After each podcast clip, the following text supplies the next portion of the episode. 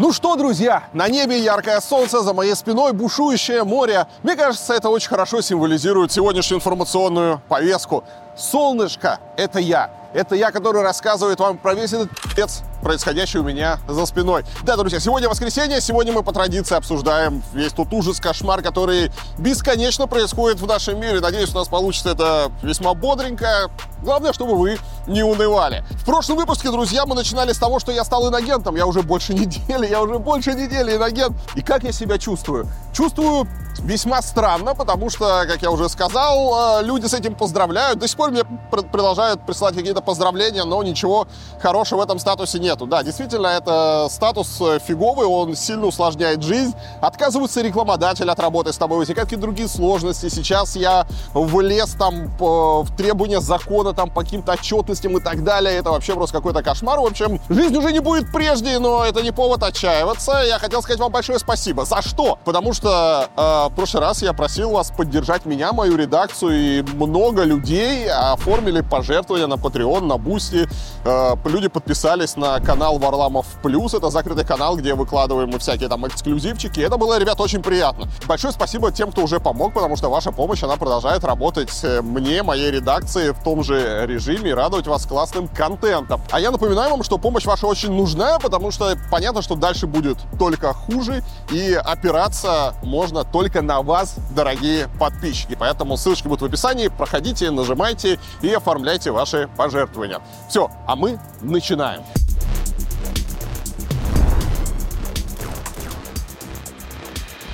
В прошлые выходные Путин дал России один интервью, в котором, помимо прочего, заявил, что Россия собирается развернуть ядерное оружие в Беларуси, якобы по просьбе Лукашенко.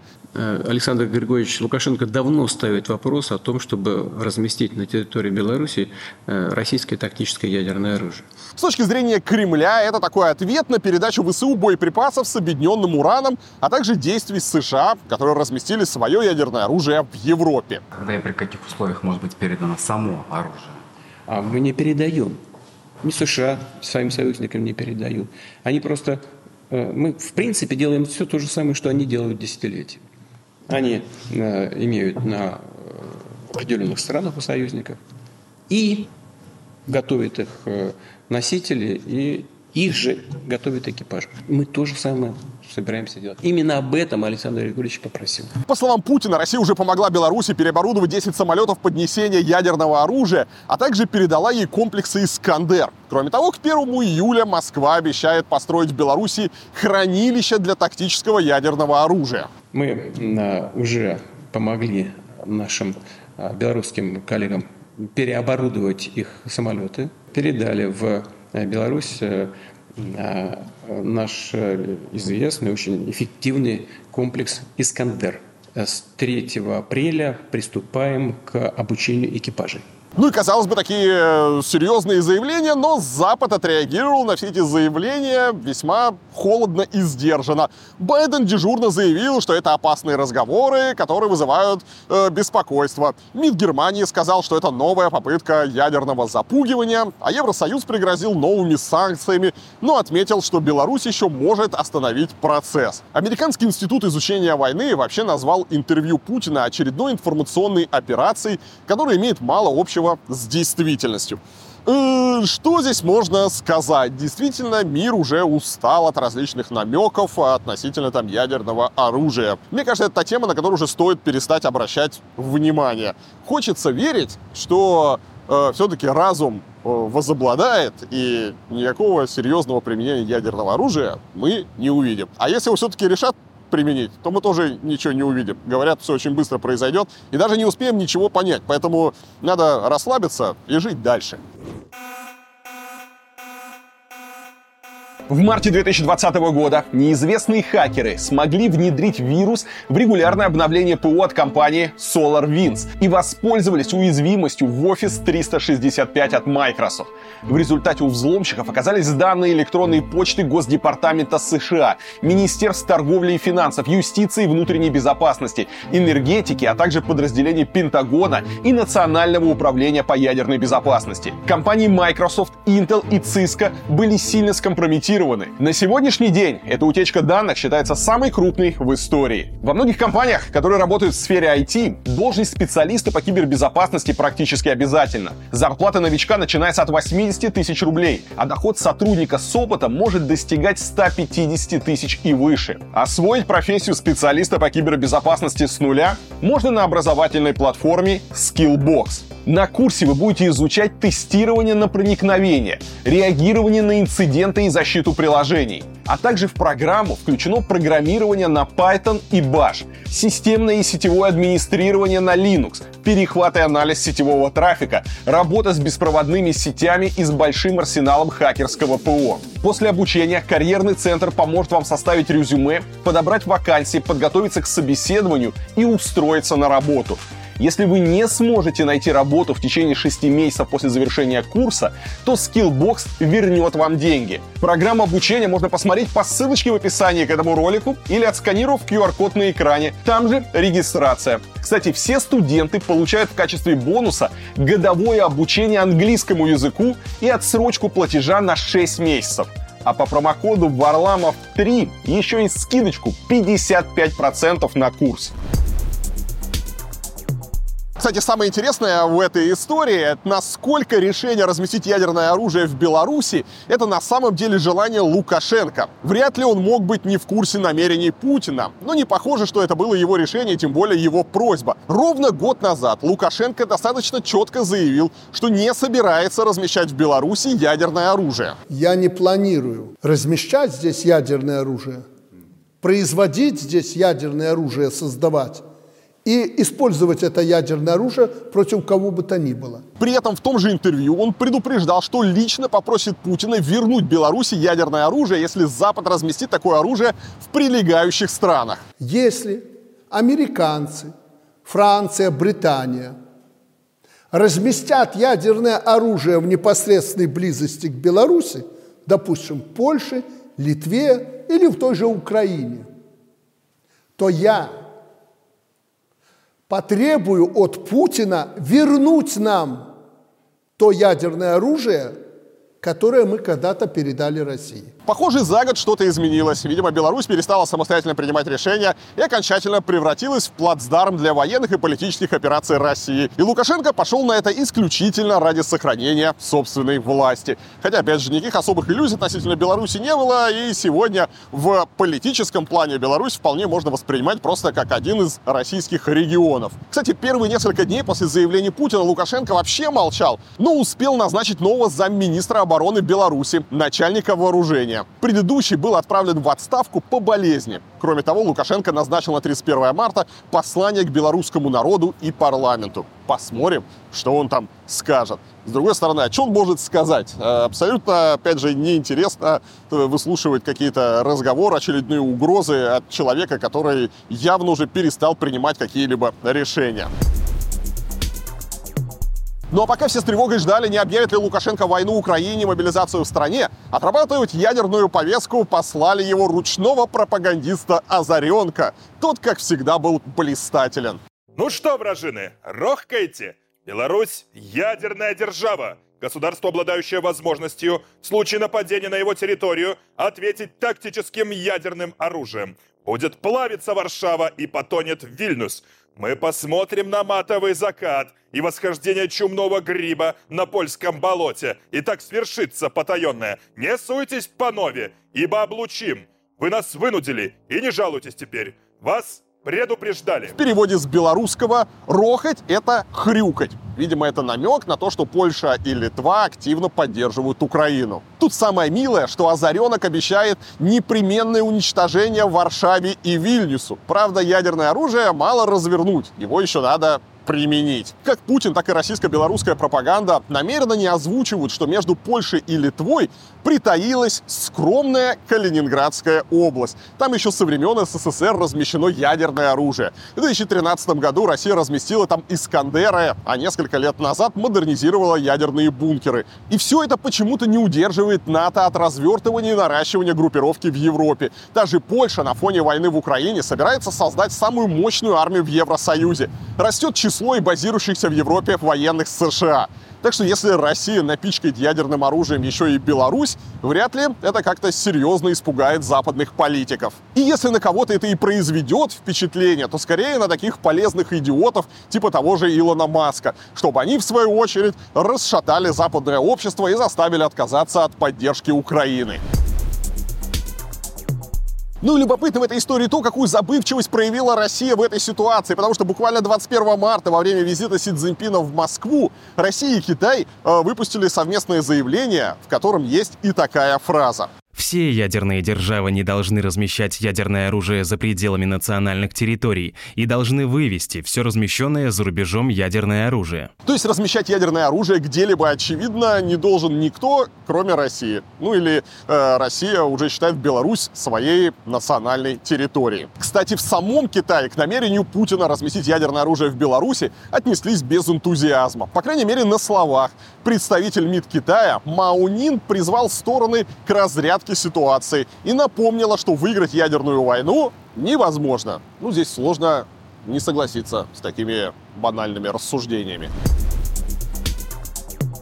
Так, друзья, ветер усиливается, погода портится, но мы будем дальше обсуждать весь пи***ц. А его, у меня его еще очень много для вас. Из России уходят даже мумитроли, представляете? Но Лагутенко здесь ни при чем. Лагутенко уже давно, как война началась, э, перестал выступать. А вот финская компания Moonin Characters, которая владеет э, правами на образы мумитролей, больше не выдает новые лицензии в России. Запрет связан с позицией компании по поводу войны в Украине и с западными санкциями. Это решение уже повлекло некоторые последствия для российского бизнеса.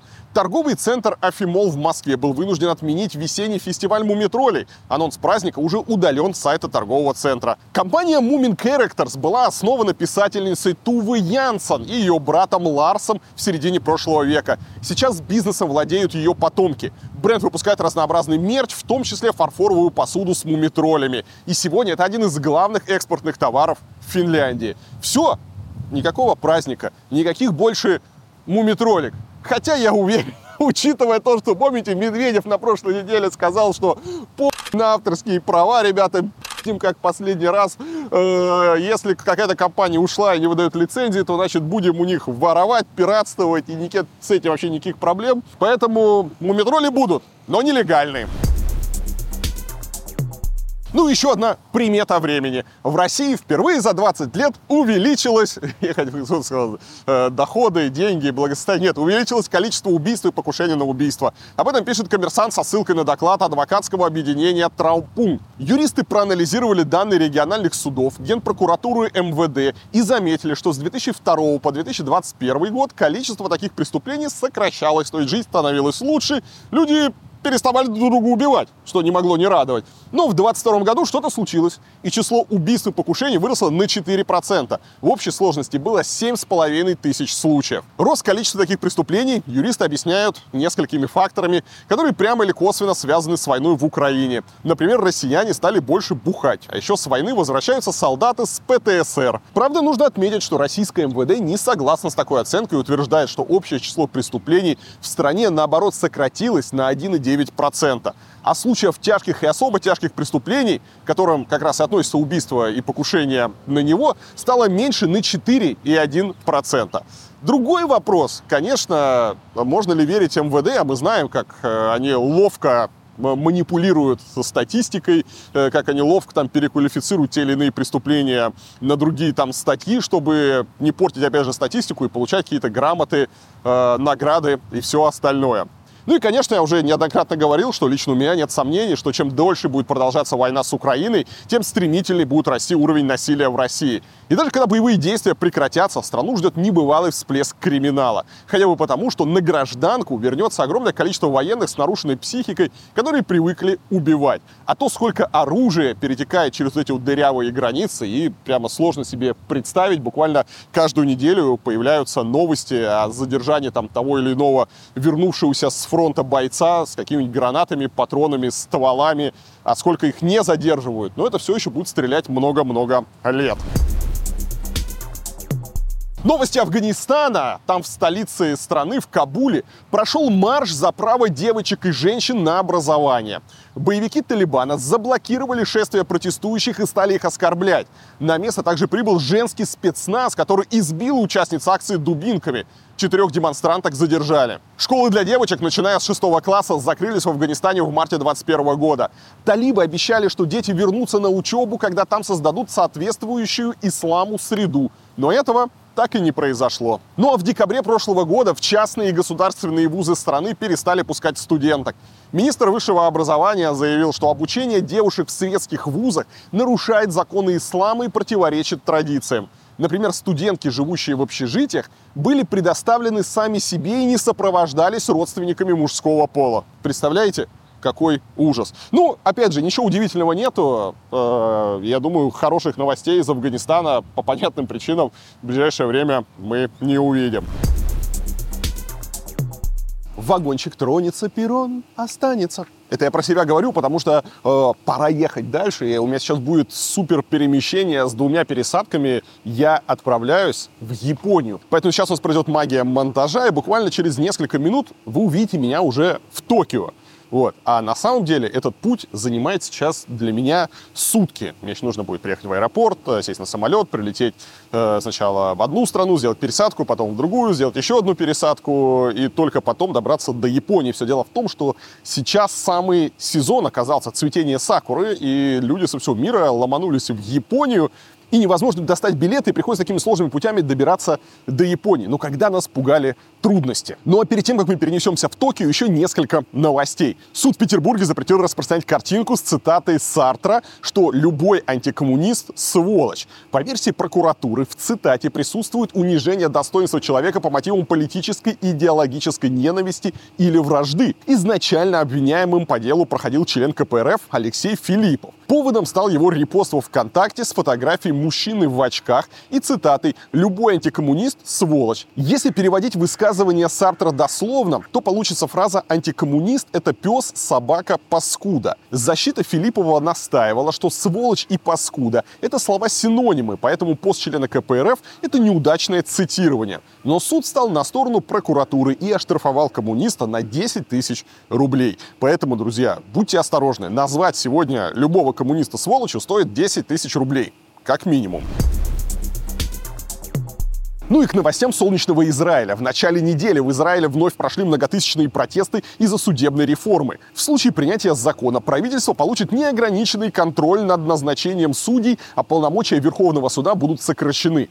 Демонстрации за реформы шли 12 недель подряд. Однажды на митинг вышли более 600 тысяч человек, это примерно 5% населения Израиля. Это прямо очень-очень много. Поводом для протестов 26 марта стало решение премьера Нетаньяху уволить министра обороны Галанта, который призвал правительство остановить судебную реформу. В Тель-Авиве протестующие заблокировали крупное шоссе, жгли шины, возводили баррикады и даже прорвали КПП у резиденции Нетаньяху.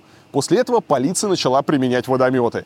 Глава профсоюзов сотрудников аэропорта Бенгурион объявил о начале забастовки и прекращении всех вылетов. То есть в Израиле закрылся э, главный аэропорт страны. Прямо ну, перестали вылетать самолеты, начался просто какой-то транспортный коллапс. Профсоюз врачей Израиля также заявил, что система здравоохранения приостановит работу с 28 марта до отмены судебной реформы. Президент Израиля Герцог призвал правительство немедленно остановить принятие закона. Во имя единства народа Израиля Израиля, во имя ответственности, которую мы обязаны взять на себя, я призываю вас немедленно остановить законодательный процесс. И в итоге Нетаньяху решил отложить реформу до мая. Он заявил, что не станет раздирать страну на части и не хочет начала гражданской войны. Вот так вот мы увидели еще одну, э, пока промежуточную, но победу протестов. До этого, как вы помните, в Грузии хотели принять закон об иногентах, люди вышли на улицу, и в итоге правительству там пришлось сдаться, и они отменили рассмотрение закона об иногентах. Теперь люди вышли на улицу в Израиле и тоже отстояли свои интересы и Нетаньяху, ну, пока он типа отложил, но я думаю, эту судебную реформу, конечно, уже провернуть будет нельзя, потому что люди в Израиле очень злы, и они не хотят э, давать слишком много власти для Нетаньяху. Кстати, кто не понимает вообще, что происходит в Израиле, откуда протесты и так далее, посмотрите мой недавний ролик про Израиль. Там я подробно рассказывал и про протесты, и подробно объяснял, что происходит и какие перспективы у всех этих протестов могут здесь быть. Ну а теперь все, друзья. Пора ехать дальше. У меня уже самолет. Поэтому перемещаемся, телепортируемся в Японию.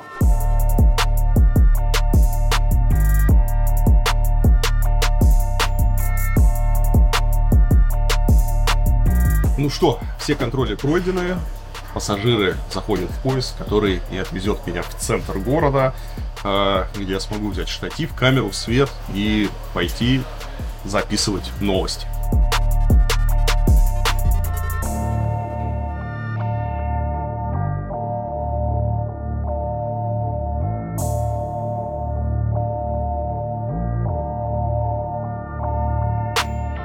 Ну что, друзья, вот я добрался до Токио. Было непросто, почти сутки в самолете, две пересадки, потом еще э, поезда и так далее. И вот, наконец-таки, я в Токио на часах 11 часов. Несмотря ни на что, я выхожу записывать вам ЧП. Потому что, а как вы еще узнаете обо всем, который в мире происходит? Несмотря ни на что, несмотря на погоду, на свое самочувствие, на время года, где бы я ни находился, я еще за несколько лет ни разу не пропустил воскресенье. Надеюсь, вы это цените и прямо сейчас поставите лайк. А мы продолжаем обсуждать новости. Скорее всего, вы, как и я, уже давно не смотрите телевизор, но думаю, многие бы могли с удовольствием включить его и смотреть не отрываясь. Например, если бы вместо постоянной пропаганды там начали бы показывать балет «Лебединое озеро». Гениальная музыка Чайковского, красивые движения балерин и никаких новостей, никаких пропагандистов. Ну, согласитесь, прекрасно. Кстати, в СССР «Лебединое озеро» показывали часто, особенно когда умирали генсеки или случались какие-нибудь ЧП. Наверное, самый известный такой случай произошел во время августовского путча 95 1991 года, после которого распался Советский Союз. С распадом СССР балет стали показывать все реже, да и само телевидение сильно изменилось, как и вся страна. В память о Лебедином озере в 2019 году художник Филиппензе сделал в Екатеринбурге стрит-арт озера. Надпись гласит «Бесконечных 20 лет мы с надеждой ждем балет». Если вам нравится работа Филиппенза, хочу вас обрадовать, мы с художником запускаем лимитированный мерч, футболки с принтом его работы. Футболки только в белом цвете, ткань очень плотная, 100% хлопок, никаких кольщихся бирок. Мы наносим их вместе с принтом шелкографии. Такая технология надолго сохраняет принт, так что можете не бояться и стирать эти футболочки сколько угодно раз. Тираж озера ограничен, поэтому не зевайте. Купить мерч можно в моем магазине по ссылочке в описании. Ну и другие работы художника обязательно посмотрите. За некоторые из них, кстати, он уже получил три административки и штраф на 125 тысяч рублей, что, согласитесь, по нашим временам является знаком качества. Ну и, пожалуй, главная новость недели — это душевный разговор человека, чей голос очень похож на голоса продюсера Иосифа Пригожина, с человеком, чей голос очень похож на голос Фархада Ахмедова. Это, если вы не знаете, миллиардер из списка Forbes и бывший член Совета Федерации от Краснодарского края и Ненецкого автономного округа. После начала войны с Украиной против него ввели санкции Евросоюз, Великобритания, Швейцария, Канада, а также, собственно, Киев. Итак, в сети появилась аудиозапись длиной 35 минут, и опубликована она была еще 7 марта. Но лишь пару недель спустя на нее обратил внимание украинский пятый канал. После этого ее распространение было уже не остановить. Участники диалога обменялись очень яркими эпитетами в адрес российской элиты и лично Путина и пришли к выводу, что война с Украиной стала катастрофой для России. Это, это самая большая трагедия. Они между собой обсираются. Заявления противоречивые, неконкретные, координированные.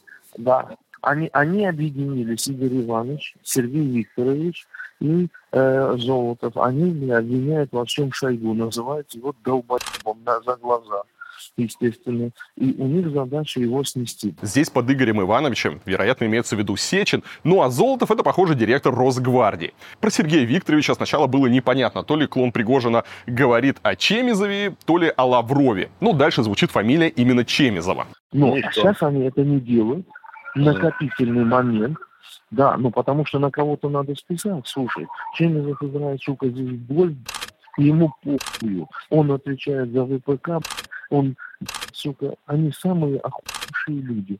Я, мое мнение простое, они живут себя как короли, как боги. Конченые они твари. Вот что я тебе скажу. Ничего хорошего о них я сказать не могу. Они подонки. Ну что сказать, красивый, конечно, как продюсер-патриот, ну, если это, конечно, он, называет ближайших к Путину людей конченными тварями и подонками. Почему так? Да потому что они обманули самого Путина. Но у них коллективная вина. У них, они же все наверху Каждый из них отвечает за свой сектор. Все сектора обосрали. Да, Ни одного. Он говорил, Да. что все, ничего, главная армия. Оказалось, что и армии тоже нет. конечно, конечно. Они его обманули, они его обманули, они его обманывали, бля. Они живут в своей парадигме, они живут в своем мире. Дальше, кстати, всплывает еще пара интересных имен. Например, Боря, брат Аркадия. Слушай, Боря, Боря был здесь, Боря был здесь, брат Аркадия. Ну, чистый ушлепок, честно тебе скажу, чистый ушлепок. Но он всегда таким был. Жадный. Самый известный Борис и Аркадий в России — это братья Ротенберги, еще пара старых друзей Путина. Ну а дальше человек с голосом, похожим на голос Фархада Ахмедова, рассуждает на тему, что же будет дальше после ухода нынешней российской элиты. И добрых слов для будущих правителей у него тоже как-то не находится. Что Алло, будет да. после них? Вот чего. И как будет? Пойдет Слушай, с одной они, стороны они, они- кадыровцы, э, пригожинцы, будет опричники, э, Махова- Махновщина будет хватать кинжалами, там, э, кувалдами. Человек с голосом Пригожина считает, что Путину сейчас выгодно стравливать своих приспешников, чтобы удержаться на троне самому. А его собеседник думает, что с президента России могут и спросить. Ты видел, что он сделал? Он на шахматной доске их поставил друг против друга, лишь бы спасти себя. Президентская страна, президент за все, за все. За все. Если честно, то, конечно же, они преступники. Дальше человек, похожий на Пригожина, говорит, что они, ну то есть Кремль и элита вокруг него, проиграли кварталу 95, ну то есть продюсерской компании Зеленского, выросшей из команды КВН, и что даже если Путин сейчас нажмет на ядерную кнопку, будущего у России нет никакого. Они проиграли, они проиграли кварталу 95, бля. И то, что они говорят, что против на них воюют те, те, туда-сюда, они сами им дали повод. Его загнали в эту хуйню, он сам себя в это загнал. Честно говоря, да, остановился бы, получил бы Нобелевскую премию и ушел бы нахуй. Все равно страну отдал, читай. Отдал он ее нахуй, никуда мы не денемся.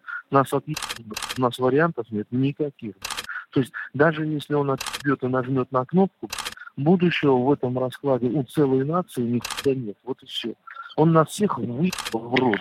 Но его визави отмечает, что в сегодняшней России чем человек ближе к Кремлю, тем он токсичнее для окружающих. Интересное, кстати, наблюдение, ведь еще недавно все было наоборот. Он назад не пойдет, вперед не может. Он будет вот так вот, там грызня, это тараканы в стакане друг друга уже грызут, будут группироваться там, одного уничтожат, потом друг друга они будут жрать, в горло цепляться, там, топить будут они друг друга, потому что они тонут. Затем он рассуждает, что Дубай построили за 40 лет, а в России народ до сих пор дровами топит. Столько лет, 22 года. Да. Страну можно было. За 30 лет Дубай построили. Дубай за 30 лет построили. За 40, да, 40 лет. Медведев говорит, а у нас, говорит, дрова, угол не нужно. У нас у всех газ. У нас все. Нифига себе. Туве, Туве 90% народа топит углем и дровами. Бурятии. Они вообще как будто не из того света. Да, Надули. всех, подонки, подонки. Ну и в конце концов, герои беседы даже называют Путина сатаной и пустышкой. А в таких ситуациях он оказался вот тем, кем он сейчас есть. Все. И вся его команда Да, такая. пустышка, Пустышка. пустышка. Пустышка, блядь. Закомплексован. И этот, и второй лилипуты, блядь. Недоросшие, закомплексованные, блядь. Ненавидят. Силовики все их ненавидят. Что самое интересное, при всем этом они успевают восхищаться Сталиным. Я смотрю сейчас по ночам фильм «Освобождение». Помнишь этот старый фильм? Да. Ну как Сталин руководил, всех выслушивал, там, знаешь, какая система, блядь, а какая сейчас? Никакая. Если воевать, так воевать. А даже воевать не можем. Почему? Потому что армии нихуя нет. Что-то мне подсказывает, что при Сталине таких вот кухонных критиков первым делом отправили бы к стенке, ну или в лагеря лет на 15. Ну а теперь у них появилась возможность прощупать на травоядность нынешний режим. Посмотрим, готов ли Путин сажать на 5-7 лет за критику войны только обычных людей, или элиту второго-третьего порядка тоже можно отправить в расход. Но будущее России Пригожин с Ахмедовым, ну если это, конечно, они, предсказывают самое мрачное – фашизм и военная диктатура. Впрочем, непонятно, почему они говорят об этом в будущем времени. Фашизм будет там. Да. Вот чего будет. будет военная диктатура. Увидишь. Ну а чего стоит спич Ахмедова по поводу войны в Украине? Каждый день эта война сколько стоит, сколько невинно людей там страдает, сколько крови пролито, брат на брата. За что, блядь, жили себе прекрасно, неосвоенный край, земли у нас по всей России, 86 субъектов. Бери и делай, создай условия, пусть народ работает, зарабатывает, живет, процветает, благополучие, благоденствие. Нет нам угрозы внешняя. Все они на поступили на все по кругу. И они там у границы на и стреляют еще. Вот его дальновидная политика. Дальше миллиардер жалуется на то, что раз он под санкциями, он даже кредиткой воспользоваться не может. Ему везде приходится платить кэшем. А его лодка э, вообще гниет где-то в немецком порту. И почему-то он еще очень обижается на то, что с российских олигархов теперь спрашивают за поддержку Путина, э, ну или реплики по поводу Украины. Там какие-то людей набрали из Украины, из Москвы, там, которые уехавшие в это агентство, СНИ там и так далее. Они берут из медиа, газет, журнала, социальные э, э, сайты, что что-то сказал, или где-то появилась твоя фотография, она туда и строит тебе дело. Такой-такой появился там-то, сказал то-то. Значит, он близок. Все, санкции. Они пишут, что я близкий друг Путина. Я говорю, вашу мать, я Путина видел последний раз в 2008 году живой. Я в 2012 году продал после 12-летней войны с Газпромом, уехал из России. Ты можешь наоборот написать, что ты, ты у тебя наоборот отняли бизнес. Да, у меня отняли бизнес, все, все есть, медиа и так далее. Нет, преподано им по-другому, и что докажешь. Если, Алло. послушай меня, ага. Йось, если у тебя есть ага. какие-то да. шансы попасть под санкции, продай нахуй все. Все будет заморожено. Им все известно. Про нас все им известно. И хорошего им ни не известно, только хуй. Ну и философская концовка тут особенно удалась. Кто знал, понимаешь, про это 24 февраля, это наша жизнь, наша судьба. Ну, да. Мы же не можем назад включить это время. Кто знал? А, да. Есть там по 35 ярдов замороженных. Кто знал? А. Он, не подумав, решит такое. Он всех подставил, всех и вся, всю страну, весь народ. А вопрос не в деньгах, вопрос морали, психологии. В принципе, он похоронил русский народ. Да, похоронил весь российский народ. И надолго. Когда мы от этого отмоемся. Это братоубийственная война. При этом Пригожин все еще надеется, что Путин выиграет войну с Украиной, потому что от этого будет лучше лично ему. Но, но единственный способ, если он ее выиграет, а если он ее еще и проиграет, это вообще пипец. Все. Я не знаю, как его можно выиграть. В общем, друзья, вот такое вот удивительное видео. И уже на следующий день после публикации записи Пятым каналом Пригожин поспешил записать видео с оправданиями. Он заявил, что все это фейк, сгенерированный нейросетью. Приветствую вас, дорогие друзья. Сейчас в интернете распространяется фальшивая аудиозапись э, с якобы моим голосом и разговором с одним э, влиятельным человеком. Я хочу сказать, что э, сегодняшние технологии нейросети позволяют подделать не только голос, но и беседу. Мою политическую позицию все знают, она присутствует во всех моих интервью и в общественном поле. Но вы знаете, когда я послушал аудиозапись, я сам чуть ли не поверил э, в то, что это я. Этот голос точно не имеет ко мне никакого отношения. Это фейк. Выглядит он тут, надо сказать, не слишком уверенно. Позже Иосиф Пригожин попытался еще раз оправдаться в интервью Фонтанки. Теперь он напирал уже на то, что не помнит содержание всего разговора и вообще в частной беседе люди могут говорить о чем угодно. При этом продюсер признал, что знаком с Ахмедовым. Пригожин заявил, что обнародованная запись представляет собой симбиоз реальных фраз и тех, что якобы никогда не произносились. К Путину он, по его словам, относится уважительно, а война в Украине однозначно спровоцирована США. Ну и под конец Пригожин сказал, что пребывает в шоке и не понимает, как с этим дерьмом теперь жить когда читаешь это, хочется расплакаться, обнять э, вот, Пригожина и пожалеть его немножечко. Пригожин, кстати, выдвинул версию, что прослушивать его могли из-за громкой фамилии. Ну, то есть спутали с куратором ЧВК Вагнера Евгением Пригожиным. Последний назвал своего однофамильца полным мудаком.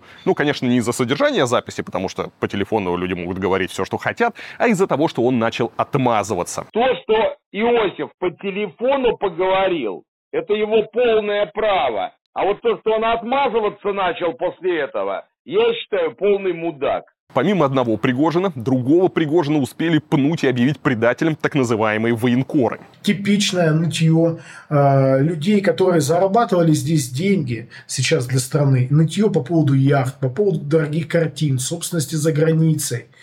И они вместо того, чтобы, когда угроза национальной безопасности нашей страны, пожертвовать всем своим баблом, э, большей части своего бабла. Для защиты этой страны, где они заработали эти деньги, заработали для своих семей на долгие-долгие годы, они ноют, и, и просто, ну, я верю, они занимают предательскую позицию с, с, из текста, это понятно. Рассказывают какие-то умопомрачительные вещи о том, что вот якобы там мы напали на Украину. Ну, что здесь можно сказать, друзья? Я, честно, потратил полчаса своего времени, чтобы все это прослушать. Во-первых, у меня нет никаких сомнений в том, что этот разговор подлинный. Почему не сомневаюсь в подлинности этого разговора? Есть несколько моментов, ну, которые сложно было бы как-то выдумать. Ну, например, он обращается к кому-то по имени Лера. Вопрос этом. Не Просто знаю. они просрали, страну они просрали. Что они просрали? Да, Что, да. что они просрали? Не знаю, я не знаю. А что мы ждем, Лен? А я напомню, что жена Иосифа Пригожина, она певица Валерия. Правда, на самом деле ее зовут Алла, но по паспорту она, судя по репортажу на ее же канале, именно Валерия. Позже Пригожин называет кого-то Галиной Николаевной, так как раз зовут маму Валерии, а его самого собеседник неоднократно называет Йосей. Галина Николаевна, вон Лера там. Да. Мы вот только что приехали, да, мама идет, да. Вон Мгм. Лера, вон, вон, слева. Ну, вон, около ресепшена. Ну, Да. ты знаешь, Дело мой, том, как что- бы, мой вижен, э, есть. Пока явно, что это действительно какой-то приватный разговор Пригожина с сенатором. Как его могли перехватить? Ну, здесь есть несколько догадок. Э, Судя по тому, что происходит там за кадром, Пригожин где-то заселяется в какой-то отель. Говорят, что в этот момент он был в Дубае, а э, разговаривал он, скорее всего, там с Ахмедовым. А надо понимать, что Ахмедов, он э, не только российский сенатор, он еще и азербайджанский бизнесмен. Он выходит из Азербайджана, у него там тоже есть различные интересы. И, возможно, следили как раз не за Пригожиным, который нахер кому-то вообще нужен, а следили за Ахмедовым. И после того, как, прослушивая его телефон, э, получили вот эту вот удивительную запись э, этого разговора, ее решили слить там в СБУ, и уже украинцы ее так выпустили, потому что, ну как, э, как такую сладенькую запись можно было не выложить. Да, я на 100% уверен, что запись подлинная, потому что еще сыграть так невозможно. Люди, которые знакомы с Ахмедовым и с Пригожиным, говорят, что, ну да, похоже, похоже это они, но самое главное, да, что в том, что они говорят, нет ничего удивительного, потому что такие мысли преобладают в головах у э, большинства так называемой элиты, тех, кто окружает Путина, это и чиновники, и сенаторы, и какие-то бизнесмены, олигархи, вот всякие такие э, прилипалы, типа вот этих вот пригоженных продюсеров, там, музыкальных менеджеров, а, потому что они как раз от всей этой ситуации очень потеряли. Простые люди, да, простым людям сегодня в России херово, ну, понятно, да, э, денег стало меньше, там, инфляция, меньше каких-то возможностей, но у них и так ничего не было. Нужно понимать, что у простого человека в России и так особых перспектив не было. Он жил в своей деревне, ходил там в свой туалет на улице, там, или э, жил там хорошо не в деревне, жил в городе, ездил на переполненных маршрутках, э, смотрел на свой грязный запаркованный там двор. Ну, какие у него были перспективы? Там, что съездить раз э, в год там в Турцию или в Египет или еще что-то. Особых перспектив не было. Нищенская зарплата, не очень хорошая медицина, ужасная городская среда, плохая экология. И обычный вот среднестатистический русский человек жил в таком мире, поэтому, когда началась война, на его жизнь это не сильно отразилось. У него было все хуй, и продолжает все быть хуй. Может, стало ну, чуть-чуть хуже, но это незаметно. А вот кто действительно пострадал, так это такие вот Пригожины, так и такие вот Ахмедовы, у которых лодки заморозили в Германии, которые покупили себе каких-то домов там в Лондонах, э, где там вот Пригожин переживает за свой лондонский домик, а Ахмедов советует ему этот лондонский домик поскорее продать. Это люди, у которых заморозили счета. Это люди, у которых действительно война забрала их будущее, потому что никакого будущего, по крайней мере, в том виде, в котором они себе его представляли, теперь нет. Они же для чего зарабатывали, воровали там деньги, для чего они занимались всем этим пи***цом, потому что они думали, как тот же самый Соловьев, что они уедут на свое озеро Кома, будут на своих лодках кататься, отдыхать, там нянчить внуков, и все у них будет хорошо. Что Они думали, что они передадут состояние своим детям, они понаделали каких-то гражданств разных, и вот. И здесь они обломались. Поэтому то, что озвучил Пригожин с Ахмедовым, я уверен, вот такие мысли и такие разговоры, они постоянно происходят в так называемых московских гостиных. Да, на показ они бьют себя в грудь, просто чтобы их там не расстреляли.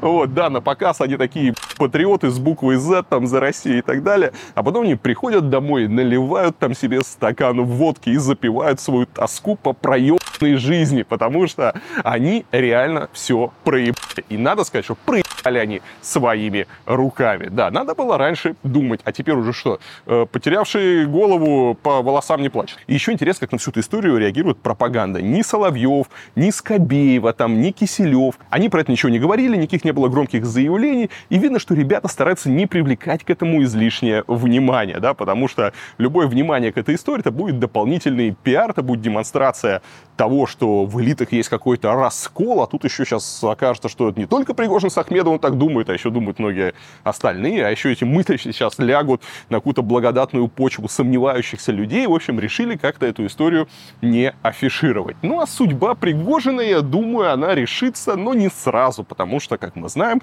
месть — это то блюдо, которое подают холодным. Поэтому, я думаю, чувак сейчас начнет лишаться контрактов, э, его немножечко начнут там прижимать, еще что-то. То есть демонстративный мгновенной порки не будет, но то, что ему отомстят, в этом я уверен. Как и уверен в том, что разговор этот был подлинным.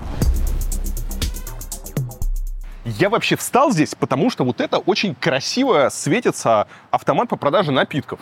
Но мне кажется, у вас это просто белый э, какой-то квадрат, и вы думаете, Илья, почему такой некрасивый фон? Ладно, я еще одну новость здесь запишу, и потом сменим позицию. А следующая новость у нас тоже удивительная. Протеерей Андрей Ткачев объяснил россиянам, как правильно умирать, и посоветовал им открыть для себя такую красивую вещь, как поход на кладбище. Живешь, слава тебе, Господи. Умирать пришло время. Ну, что ж, слава тебе, Господи. Поехали. Из того, что еще не успели сделать в своей жизни, чтобы открыли для себя такую красивую вещь, как поход на кладбище. А также раскрыл для паствы, кто такие настоящие верующие. Как говорит поп, если человека никогда не называли идиотом, значит он неверующий. Если человека никогда не называли идиотом, значит он неверующий. Что верующий человек, он, он не хочет ничего такого экстравагантного делать, но он все равно кажется сумасшедшим для окружающих людей. Ну что здесь скажешь? Чтобы российские верующие сейчас оскорбились не на меня, процитирую Аркадия Варламыча Велюрова из Покровских ворот. Заметьте, не я это предложил. Ну а настоящие верующие, похоже, наблюдаются в Институте общей генетики РАН. Его директор, член-корреспондент РАН Александр Кудрявцев выступил на богословской конференции и заявил, что раньше до Великого потопа люди жили по 900 лет, и все у них было хорошо. График такой, он час, его можно часто найти в интернете, я сам его строил. Это продолжительность жизни наших праотцов от допотопно, и мы видим 900 лет след. Потом, значит, после потопа продолжительность жизни падает. Но из-за первородного греха человека поразили генетические болезни. И теперь дети до седьмого колена отвечают за грехи отцов своих. Всего у человека примерно 30 тысяч генов. Вот уже по шести с половиной тысячам найдены мутации, вызывающие генетические болезни. И в этом плане становится понятно мне, по крайней мере, утверждение о том, что дети до седьмого колена отвечают за грехи отцов своих. Кудрявцев приходит к выводу, что именно грех и тление поражают биологическую природу человека. Поэтому теперь мы часто болеем и рано умираем. Не то, что наши великие библейские предки. Тут удивительно даже не то, что какой-то мракобес выдает себя за полноценного ученого, а то, что этот верующий противоречит сам себе, а заодно библейские датировки. Датировки есть разные, но согласно православной традиции, Великий потоп произошел через 2262 года после сотворения мира, а значит и человека. Ну а первородный грех случился до рождения детей Адама и Евы. То есть, опять же, же более чем за 2000 лет до Великого потопа. А значит, библейские патриархи, такие как Ной и Муфусаил, спокойно жили по 950 лет, несмотря на грехи своих предков. Но если оценить выступление с точки зрения науки, то это полнейший бред, потому что в реальности продолжительность жизни человека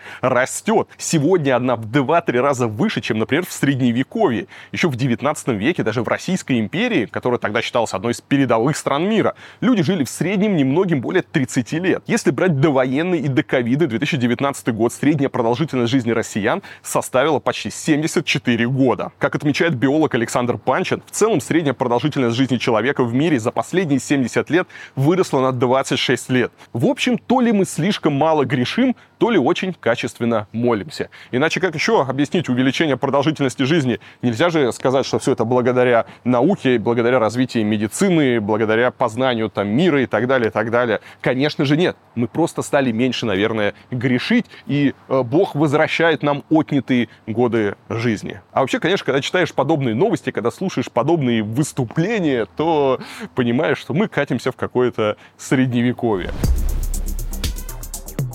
Счастливые люди за моей спиной едят рамен, а я продолжаю с вами обсуждать.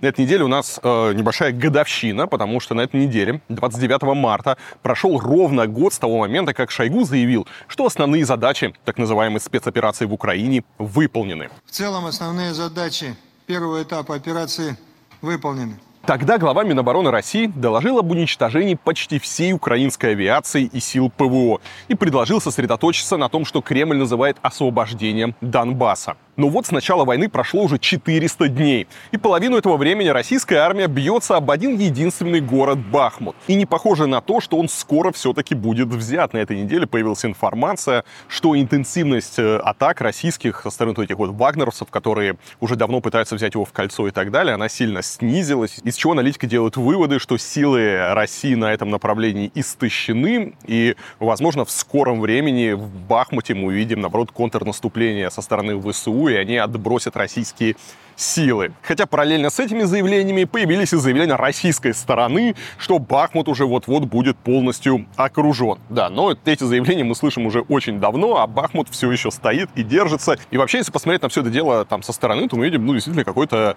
э, просто пиз... действительно уже много месяцев э, воюют за один вот этот маленький населенный пункт, который не представляет там из себя какого-то э, серьезного там стратегического значения после взятия, даже если окружение этого Бахмута э, кардинальная ситуация на фронте там никак не поменяется, там украинские войска отойдут, потому что там э, много линий есть обороны, и на ход войны это никак не повлияет, но то, что все силы брошены, и российская армия не может взять даже этот несчастный Бахмут, говорит о том, что дальше война как-то интенсивно продолжаться уже точно не может, да, и вопрос сейчас, если мы возвращаемся на фронт, вопрос сейчас в том, будет ли то самое обещанное контрнаступление со стороны ВСУ, а как мы знаем неоднократно, и были там и данные разведки, и данные там и американских, европейских там чиновников и экспертов, что ВСУ готовит контрнаступление, они ждали поставку танков, вроде сейчас по сообщениям эти танки уже доехали до фронта, и их уже там неоднократно показали, уже и британские, и европейские танки уже э, поступили в распоряжение ВСУ, э, вроде они там сейчас собирают какую-то ударную группировку, где-то там что-то перебрасывают,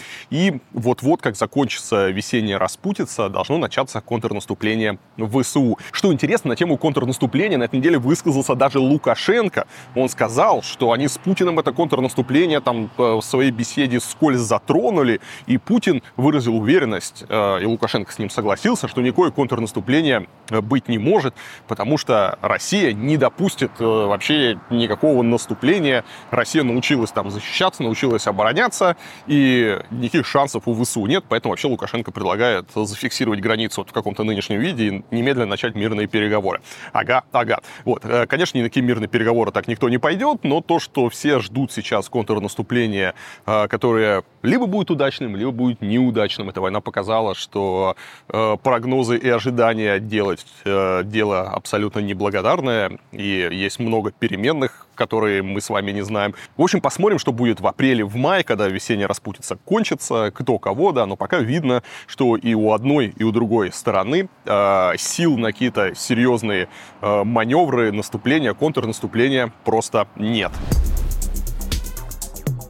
Ну и еще одна удивительная новость. Оказывается, исторически Россия защищала не только Украину, но и США. В этом уверен секретарь Совета Безопасности России Николай Патрушев. В интервью российской газете он заявил. Россия – исторический защитник суверенитета и государственности любых народов, которые обращались к ней за помощью. Она как минимум дважды спасала сами США во время войны за независимость и гражданской войны. Но я полагаю, что в этот раз помогать штатам сохранить свою целостность нецелесообразно. Ну, что здесь можно сказать? Во-первых, забавно наблюдать, как российский истеблишмент из года в год вещает о неминуемом крахе доллара, распаде США и так далее.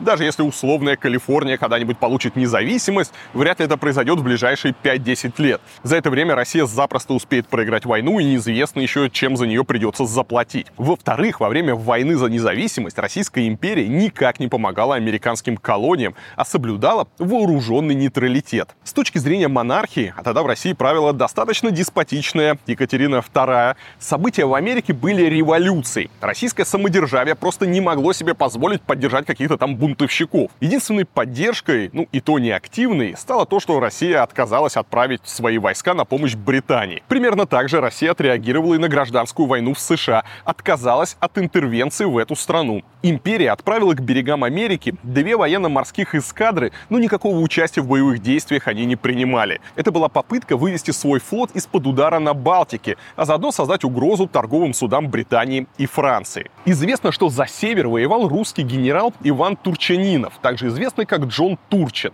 Но он эмигрировал в США еще в 1850-е годы и действовал как частное лицо, а не как агент Российской империи. Ну, еще одна удивительная новость с фронта, точнее, с будущего фронта, потому что на этот, на этот фронт отправляется мэр Воркуты Ярослав Шапошников. Да, он заявил, что отправляется на войну в Украину, чтобы физически поддержать российских военных. На митинге в честь так называемой СВО он заявил, что вместе с ним в зону боевых действий отправится еще пять сотрудников мэрии. Друзья, я также принял для себя решение, сделал выбор не просто поддержать наших бойцов морально или материально, а поддержать их физически. И в скором времени я также заключу контракт на один год с Министерством обороны, чтобы поддержать наших бойцов там. А уже пять человек согласились встать со мной рядом. Кстати, Шапошников именно тот чиновник, который прошлой осенью заявил, что добровольцы едут на войну в Украину, потому что их дома пилят жены. Она пилит и пилит, пилит и пилит. Дорогие наши женщины, берегите своих мужчин. Если ваши мужья будут уходить на фронт из-за того, что не чувствуют тыла, а они не чувствуют тыла, когда их подпиливают сзади, и это вызывает у них мотивацию пойти на фронт. И здесь, конечно, очень интересно, что происходит дома у самого Шапошникова. Я не удивлюсь, что некоторых российских чиновников теперь будут отправлять на фронт во искупление грехов. Скажем, проворовался ты как последняя мразь, езжай служить телохранителем жопы Рогозина. Тогда, может, и от уголовочки спасешься. За моей спиной, друзья, токийская телебашня. Я нахожусь в парке, вокруг голоса пьяных японцев, потому что уже вечер, даже я бы сказал, уже ночь, и на улицах остались только те, кто не способен самостоятельно дойти до дома. Но все эти люди довольно мирные, приветливые. Вообще Япония, как вы знаете, одна из самых безопасных стран на свете, поэтому я особо не переживаю. Но вернемся к новостям. А, вообще, причастность к войне в Украине становится для российских политиков поводом для продвижения по карьерной лестнице, но не всегда в нужном для них направлении. На этой неделе Путин отправил в отставку губернатора Омской области Александра Буркова, который возглавлял регион с 2018 года. Так, вы слышите дикие крики? В общем, это пьяные японцы орут, возможно, потому что новость про Омск и про отставку губернатора. Они так выражают свою радость животными криками. Что интересно, буквально в день своего увольнения Бурков сообщил, что Омская область отправила очередной гуманитарный конвой для российских военных в Украине. Это уазики, нивы, дроны, тепловизоры, спальные мешки, продукты и так далее. Наш герб знает весь Донбасс, Запорожье и Херсон, хвастался губернатор. Такая активность не помешала Кремлю заменить Буркова на Виталия Виталия Хаценко, которого Пушилин после начала войны в Украине назначил премьером ДНР. Кстати, он прославился тем, что был легко ранен, отмечая тот самый день рождения Рогозина. Так что теперь у Омской области еще более милитаристский лидер. Уверен, теперь уж регион буквально обречен на процветание. Помните Венгрию, ребята, помните, Венгрия еще недавно держалась из последних сил, да, несмотря на все это пропутинское правительство Орбана, да, и теперь и Венгрия стала недружественной страной. Уже, да, на этой неделе Россия, если вы не слышали, Венгрию внесла в список недружественных стран. Как заявил посол России в этой стране Евгений Станиславов, это связано с тем, что Венгрия подписалась под всеми антироссийскими санкционными пакетами Брюсселя и вынуждена их строго исполнять. Поэтому Россия оставляет за собой право на ответные меры. Думаю, сегодня единственная ответная мера, которую может себе позволить Россия в отношении Венгрии, это повышение цены на газ. Но тогда есть вероятность, что Будапешт просто откажется от российского газа, как почти вся остальная Европа. Газ начнут поставлять норвежцы, американцы или там арабы. Но Москва потеряет последний инструмент давления, а вслед за ним может окончательно лишиться, так, пусть такого непутевого союзника, как Орбан. Да, что так себе перспектива. А как там дела у еще одной вроде как нейтральной страны Арабских Эмиратов? Да, как мы знаем, Арабские Эмираты — это тоже, ну, если не открытый друг России, то, по крайней мере, страна, которая вроде как России э, симпатизирует, сохраняет нейтралитет. В Арабские Эмираты утекли э, многие деньги. Э, Эмираты до последнего времени не вводили никаких там санкций. Они с радостью принимали там российские капиталы. Как вы знаете, у многих наших чиновников бизнесменов, богатых людей есть активы в Эмиратах. Там даже есть огромный дом у Рамзана Кадырова на Пальме находится. И говорят, он и члены его семьи часто там бывают. И вроде как считалось, что у России очень теплые отношения э, с арабскими шейхами. И все как-то, вот, ну, по крайней мере, с Эмиратами будет у нас хорошо. Но на этой неделе в спину России прилетел, ну, не нож, ну, маленький вилка. Вил, вилка в спину от Арабских Эмиратов. Да, маленькая-маленькая, но сигнал тревожный, ребят. Потому что на этой неделе Центробанк э, Объединенных Арабских Эмиратов решил отозвать у МТС банка лицензию на работу в стране. Теперь у российской компании есть полгода, чтобы закрыть свой филиал в Абу-Даби. В этот период на МТС банк будут наложены ограничения. В частности, он не сможет открывать новые счета и проводить транзакции, кроме погашения ранее взятых обязательств. О том, что МТС банк получил банковскую лицензию в Эмиратах, стало известно в начале февраля этого года. Но почти сразу он попал под санкции США и Великобритании, и Эмираты, похоже, собираются добросовестно эти санкции исполнять. Вот такая вот небольшая вилочка прилетела. Посмотрим, что будет дальше.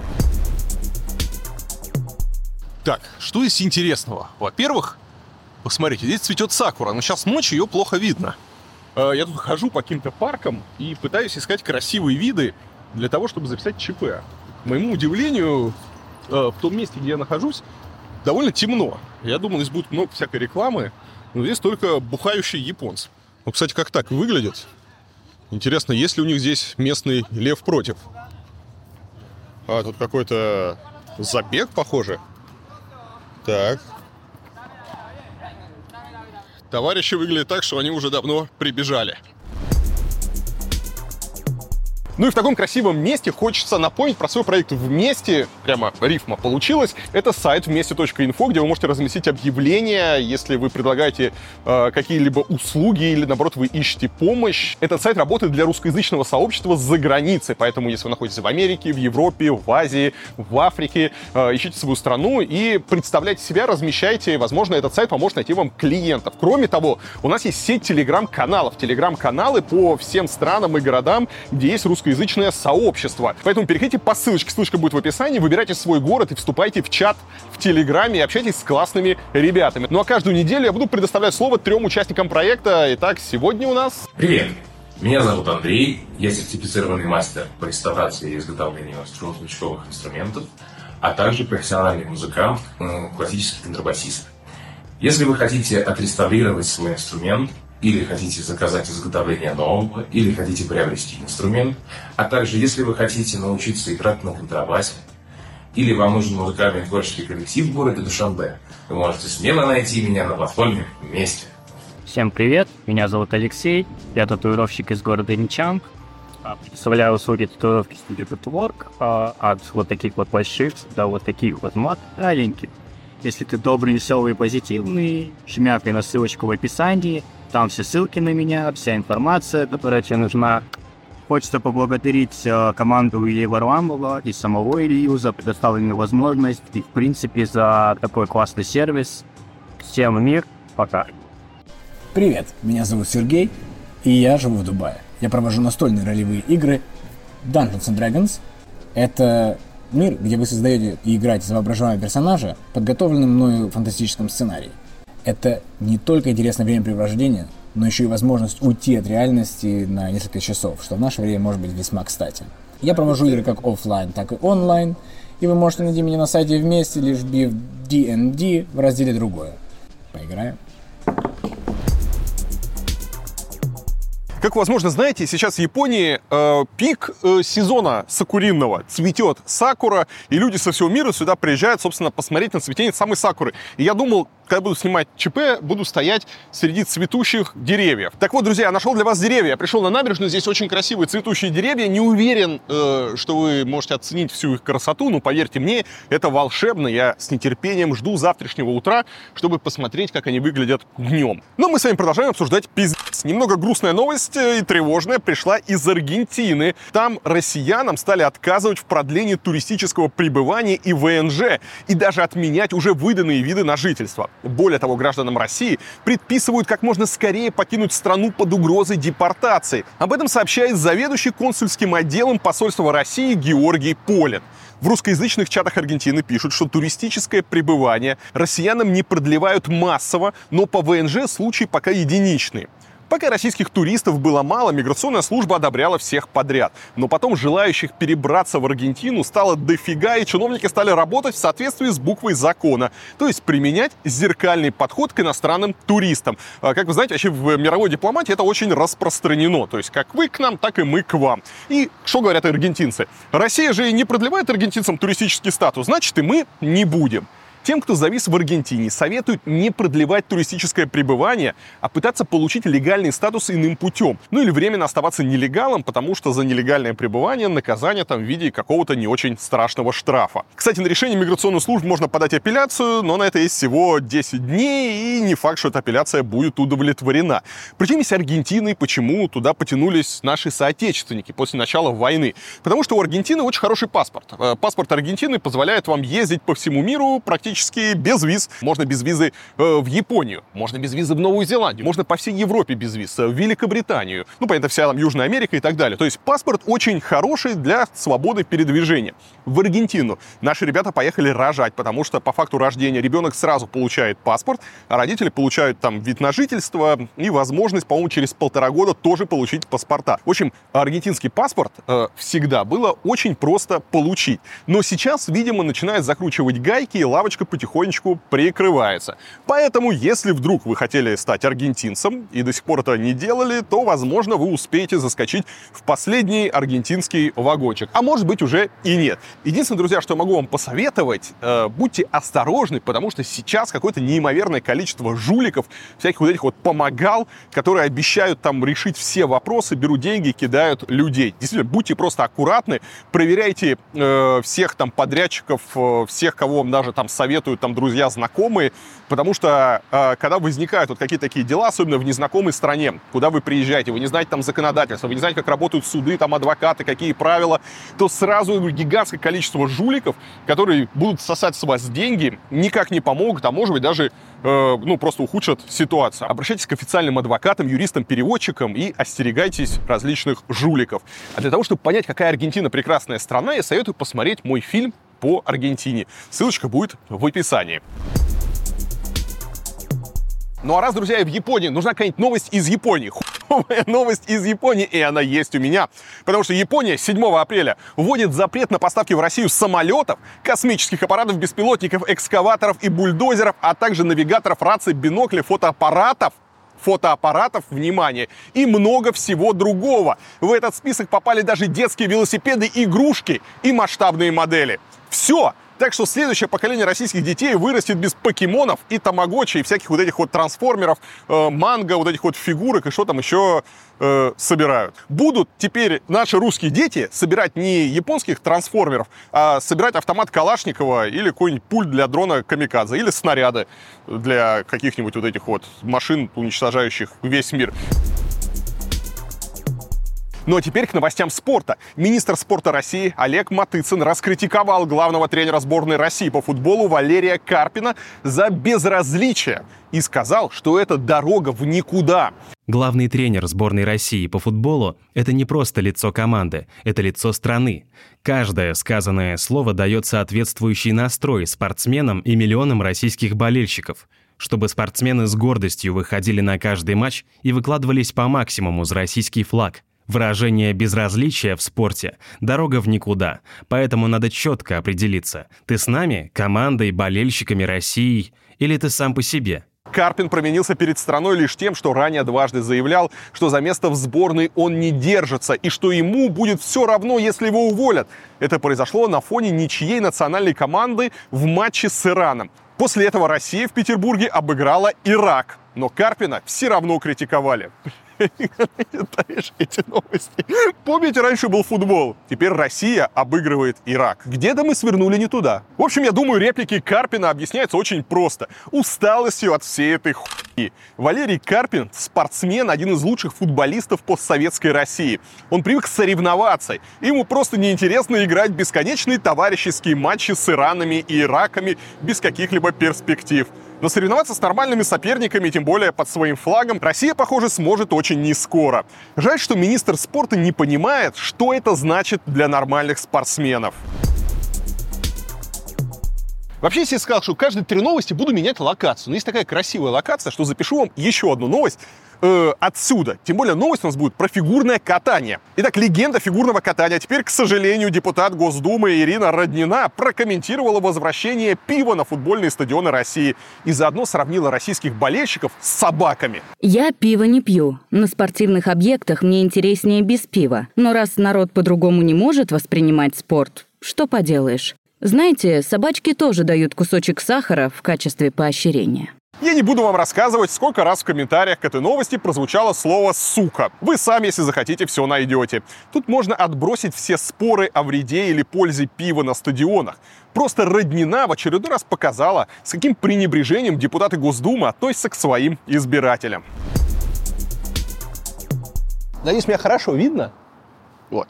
И, и эта прекрасная сакура э, радует вам глаз, как она радует меня. И по этому случаю, друзья, у меня есть хорошие новости из Госдумы. Вот это неожиданность, да. Э, Госдума собирается законодательно закрепить понятие «мед» поправки будут внесены в закон о пчеловодстве. Дело в том, что сейчас этикетку со словом «мед» можно лепить на все подряд.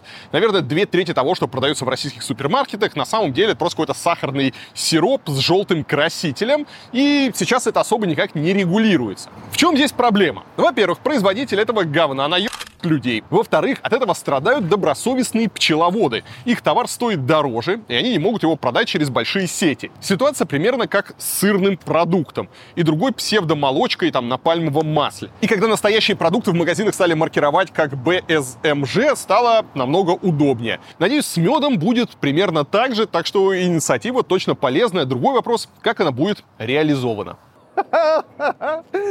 Я буду весь в лепестках. Ну и еще одна прекрасная новость. В Тюмени всего за полгода обещают убрать мусор и трупы сразу из 16 водоемов. Город заплатит за это подрядчику почти 3 миллиона рублей. Из воды надо будет достать бытовой и строительный мусор, покрышки, а также трупы животных. Не подумайте, не подумайте, чего плохого. Речь идет прежде всего о трупах рыб и птиц. Да, я, кстати, не удивлюсь, если специалистов по очистке будут ждать некоторые сюрпризы. Все-таки, давай так, с одной стороны, Тюмень это, конечно, не Питер.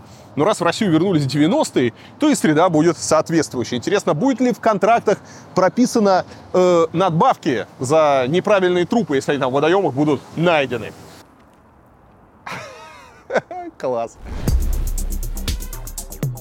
Возвращаются пьяные японцы из баров, а мы обсуждаем что происходит в Шотландии. А там первым министром, ну то есть премьером и главой шотландской национальной партии стал сын пакистанца и уроженки Кении Хамза Юсаф. В России на этот счет тут же пошли шуточки, мол, Шотландия уже не та. И вообще, как это пакистанец мог стать шотландским националистом? Ну, во-первых, Юсаф хоть и потомок иммигрантов, но родился в Глазго, то есть вполне себе шотландец по рождению. Во-вторых, его партия не правая, как вы могли подумать, а скорее социал-демократическая, то есть лево левоцентристская. И национализм ее заключается в том, что она выступает за независимость от Великобритании. Ну а подробнее о назначении Юсафа вам расскажет Константин Пинаев из Лондона. Костя, привет, тебе слово.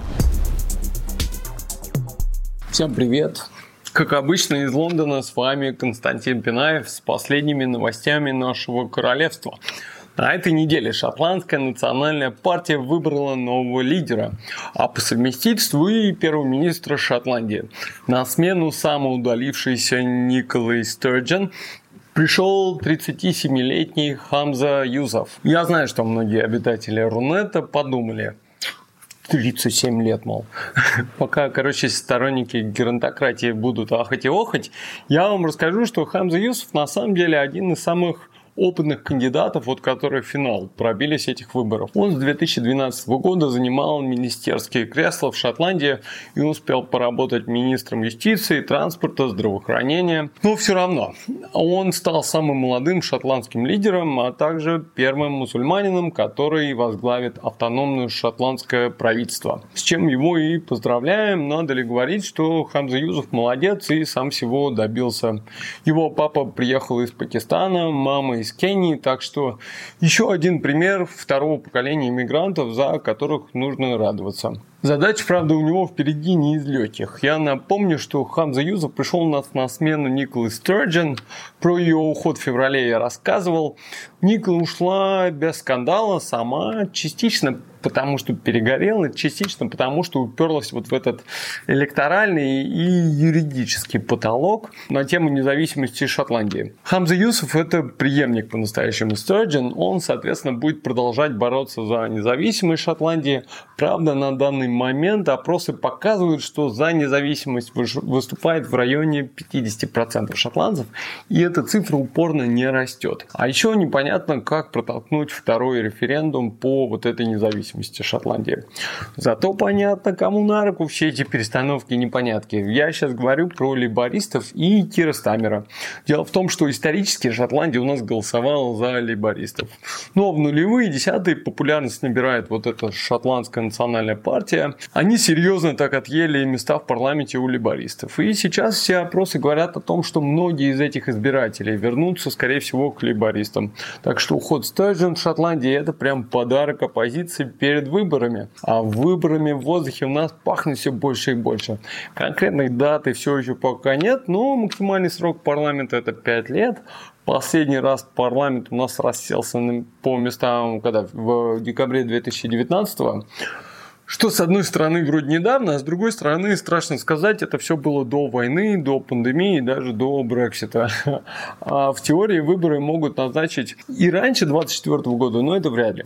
А у консерваторов сейчас совсем плачевное состояние, вот после всей этой чехарды с Борисом Листрасом и Риши. Так что они, скорее всего, до последнего будут сидеть, изображать компетентность, надеясь на то, что к 2024 году, ну, как-нибудь дела сами поправятся, и все будет не так плохо. Я опять же, это вам кажется, что конец 2024 это далеко. А политики думают другими категориями. Для них уже сейчас самое время раздавать пряники, а еще лучше обещать раздавать пряники.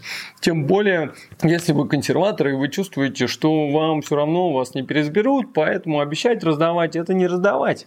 А тут хотя бы мест поменьше потеряешь. Поэтому у нас все громче звучат предложения, которые напоминают предвыборные лозунги. Что Риши Сунак, что Кирстамер вдруг на этой неделе хором заговорили, как надо жестко бороться с преступностью. Риши грозился баном на веселящий газ, обещал проводить больше тестов на наркотики. Стамер тоже рассуждал о том, что надо сделать улицы безопаснее. А еще, мол, важно, чтобы у преступников не было ощущения, что им преступление сойдет с рук. А сейчас и правда много чего сходит с рук.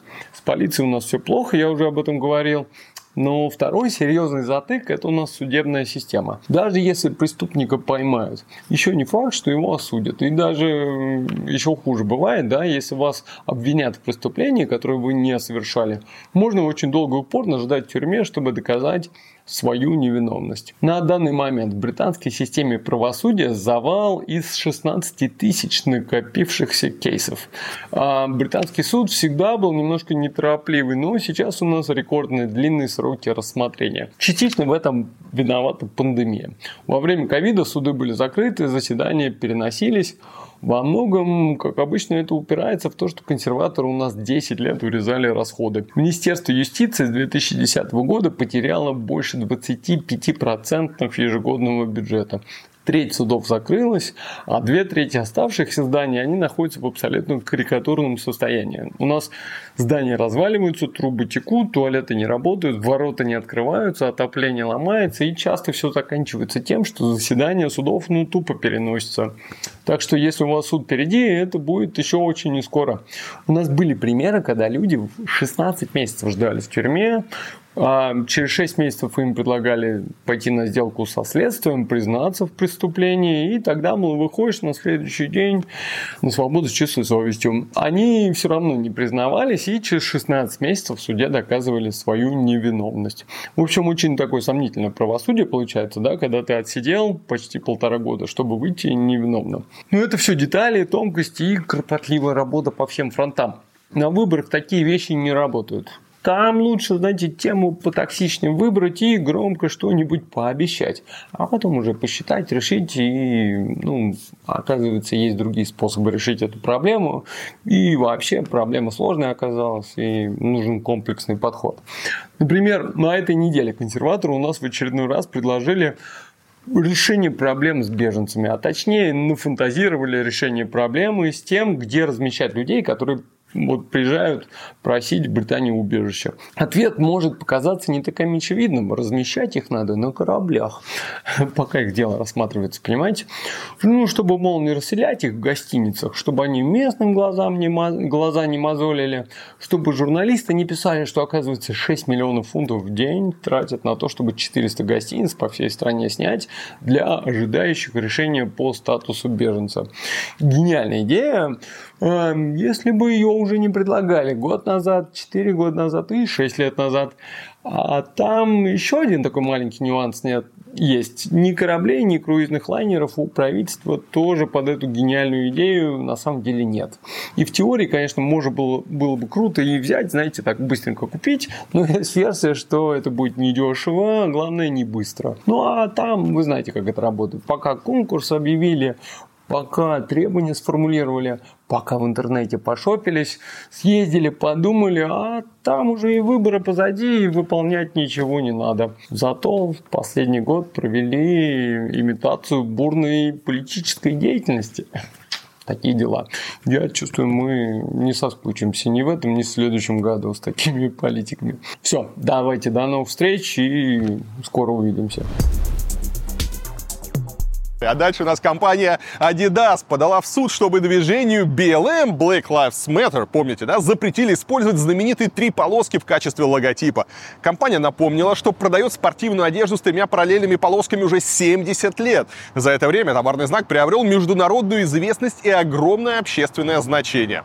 Логотип BLM тоже состоит из трех полос, которые по версии Adidas слишком напоминают ее логотип по внешнему виду и общему коммерческому впечатлению. Покупатели могут решить, что товары от двух компаний происходят из одного и того же источника или что они спонсируются Adidas. Управление по товарным знакам США дало фонду Black Lives Matter чуть больше месяца времени для ответа. С 2008 года Adidas подала более 90 исков, связанных с тремя полосками. Например, в январе компания пыталась запретить бренду Tom Brown использовать в логотипе четыре параллельные полосы, но суд присяжных этот иск не удовлетворил. Разумеется, маловероятно, что в США кто-нибудь рискнет обидеть BLM. В противном случае его немедленно обвинят в расизме и насаждении белых привилегий. Кстати, отличная находка для лутеров. Теперь все магазины Adidas в Америке можно объявить российскими и благородно обокрасть во имя жизни черных. Кстати, друзья, малоизвестный факт о компании Adidas. Вообще правильно говорить Adidas. Adidas, вот, если вы хотите быть правильным, да.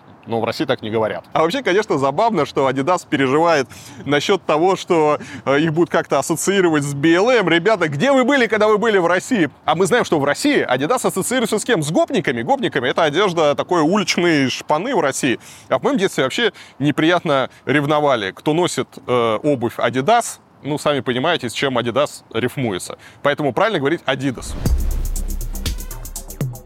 Ну а теперь давайте опустимся на социальное дно и посмотрим, что там у уличной шпаны. Следственный комитет завел дело об оскорблении чувств верующих и распространении порно против трэш-блогера Стасика Кудрявого. Блин. сука, Стасик Кудрявый. А, Я, кстати, вот только вот на этой неделе его узнал, когда появилась эта новость. В общем, поводом стало видео, на котором Станислав Базаров, это его настоящее имя, в полуголом виде стоит в ванной и мочится на икону. Базаров в своем телеграм-канале написал, что его задержали прямо в самолете, когда он пытался покинуть Россию. Видео, разумеется, уже раскритиковала директор Лиги безопасности интернета Екатерина Мизулина. Она написала, что направила ролик для изучения в МВД и заявила, что Кудрявый и раньше попадал в поле ее зрения, якобы из-за рекламы магазинов по продаже наркотиков. Тут главное с точки зрения Мизулина и прочих охранителей, чтобы у ВСУ не появился еще один поставщик дронов, как это вышло с Никоглаем. Но вообще, то, что касается творчества этого странного персонажа, я его немножко изучил. Там как бы вам, ребят, сказать, там совсем дно-дно. Ну, то есть там у него какие-то видео, где он э, мочится сам себе в рот, где он... Ну, человек явно больной. Я не знаю, может быть, сейчас какие-то такие молодежные движения, не хочу никого обидеть, но по моим ощущениям человек явно нездоровый, у него что-то не то с головой, и, э, видимо, там поехала крыша на фоне там сбора лайков, просмотров, и вот э, он готов делать вообще все, лишь бы привлечь какое-то внимание. И, наверное, надо, чтобы как-то на него обратили внимание доктора, э, все ли у него нормально, чтобы завтра он не пошел там, никого не зарезал или еще что-то не сделал, потому что, ну, какая-то просто совсем пиздец история. Вот. Не надо ссать на иконы, друзья, даже если вы человек неверующий, нужно как-то э, вести себя немножко адекватно, ну, а то, что еще человек все это бравирует, выкладывает в сеть, я сейчас, наверное, звучу, да, какой-то старый дед. Но реально, я, я изучил его творчество, и там полный пи***. Вот можете меня хейтить, можете мне писать в комментах то, что э, я просто старый ворчун и становлюсь как это Мизулина, но, блядь, мне немножко страшно, что такие люди ходят рядом по улице, потому что сегодня он б***т себе в рот, мочится на иконы и делает там прочее другое. Завтра он там избивает своих друзей на камеру, а потом он пойдет какой-нибудь там, э, зарежет какого-нибудь там пенсионера, чтобы тоже собрать какие-нибудь свои лайки. В общем, упустили мы молодежь.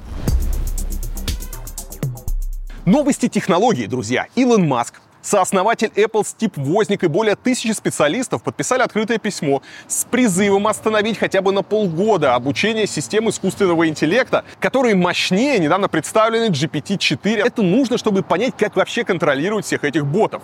В письме говорится, что системы искусственного интеллекта, конкурирующие с человеком, могут представлять серьезную опасность для общества и человечества. Продвинутый искусственный интеллект может запустить глубокие изменения в истории жизни на Земле, и его следует разрабатывать и управлять им с размерной тщательностью и ресурсами.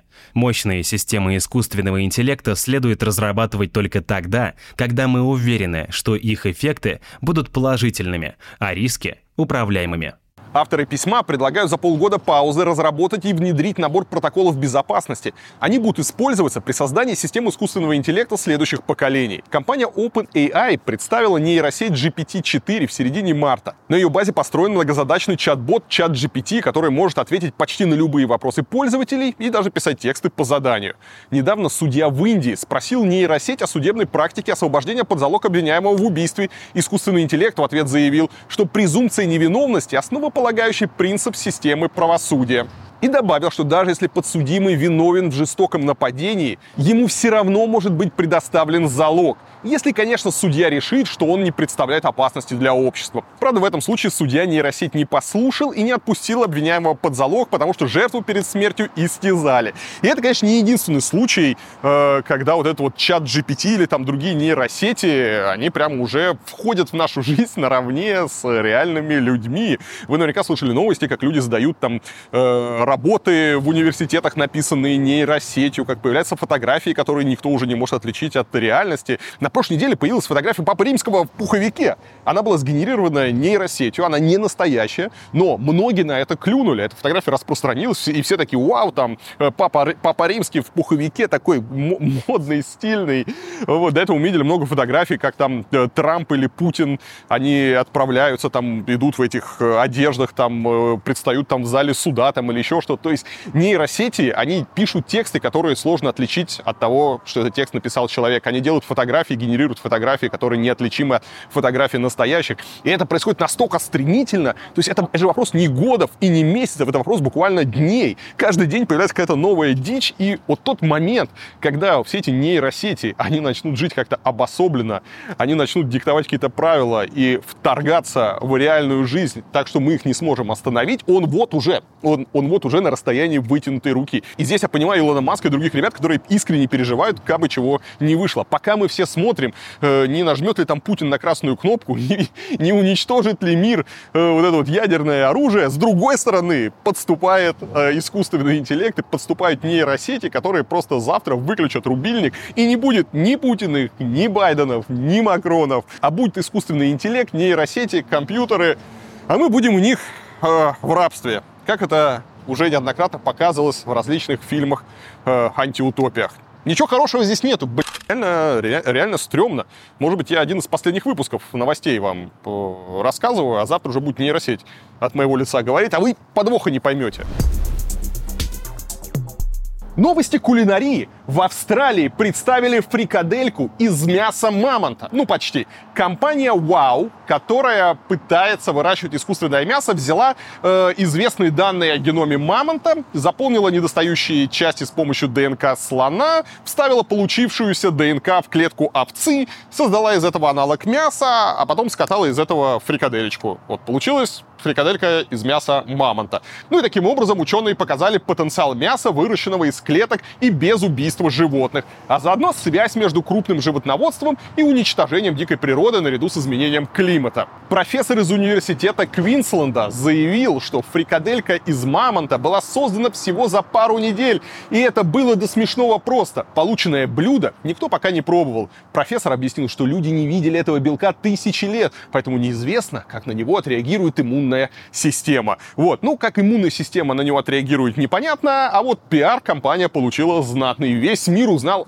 о фрикадельке из мяса мамонта. И здесь мне немножко обидно за якутов. Ребята, у вас там в Якутии реальные мамонты, шерстистые носороги. Почему какие-то австралийцы обходят вас э, на повороте? Мне кажется, это должно, фрикаделька из мамонта должна стать э, жемчужиной якутской кухни. Тем более якуты могут это делать из настоящих мамонтов, которые там периодически находят, а не из клонированных. Жителя Тульской области Алексея Москалева, дочь которого нарисовал антивоенный рисунок, приговорили к двум годам колонии по статье о дискредитации армии. Мужчина сбежал с-под домашнего ареста, но силовики снова его поймали, а девочку все это время держали в детском приюте. За драматичной историей семьи Москалевых следил, кажется, весь мир. Она началась прошлой весной, когда 12-летняя Маша на школьном уроке сделала антивоенный рисунок.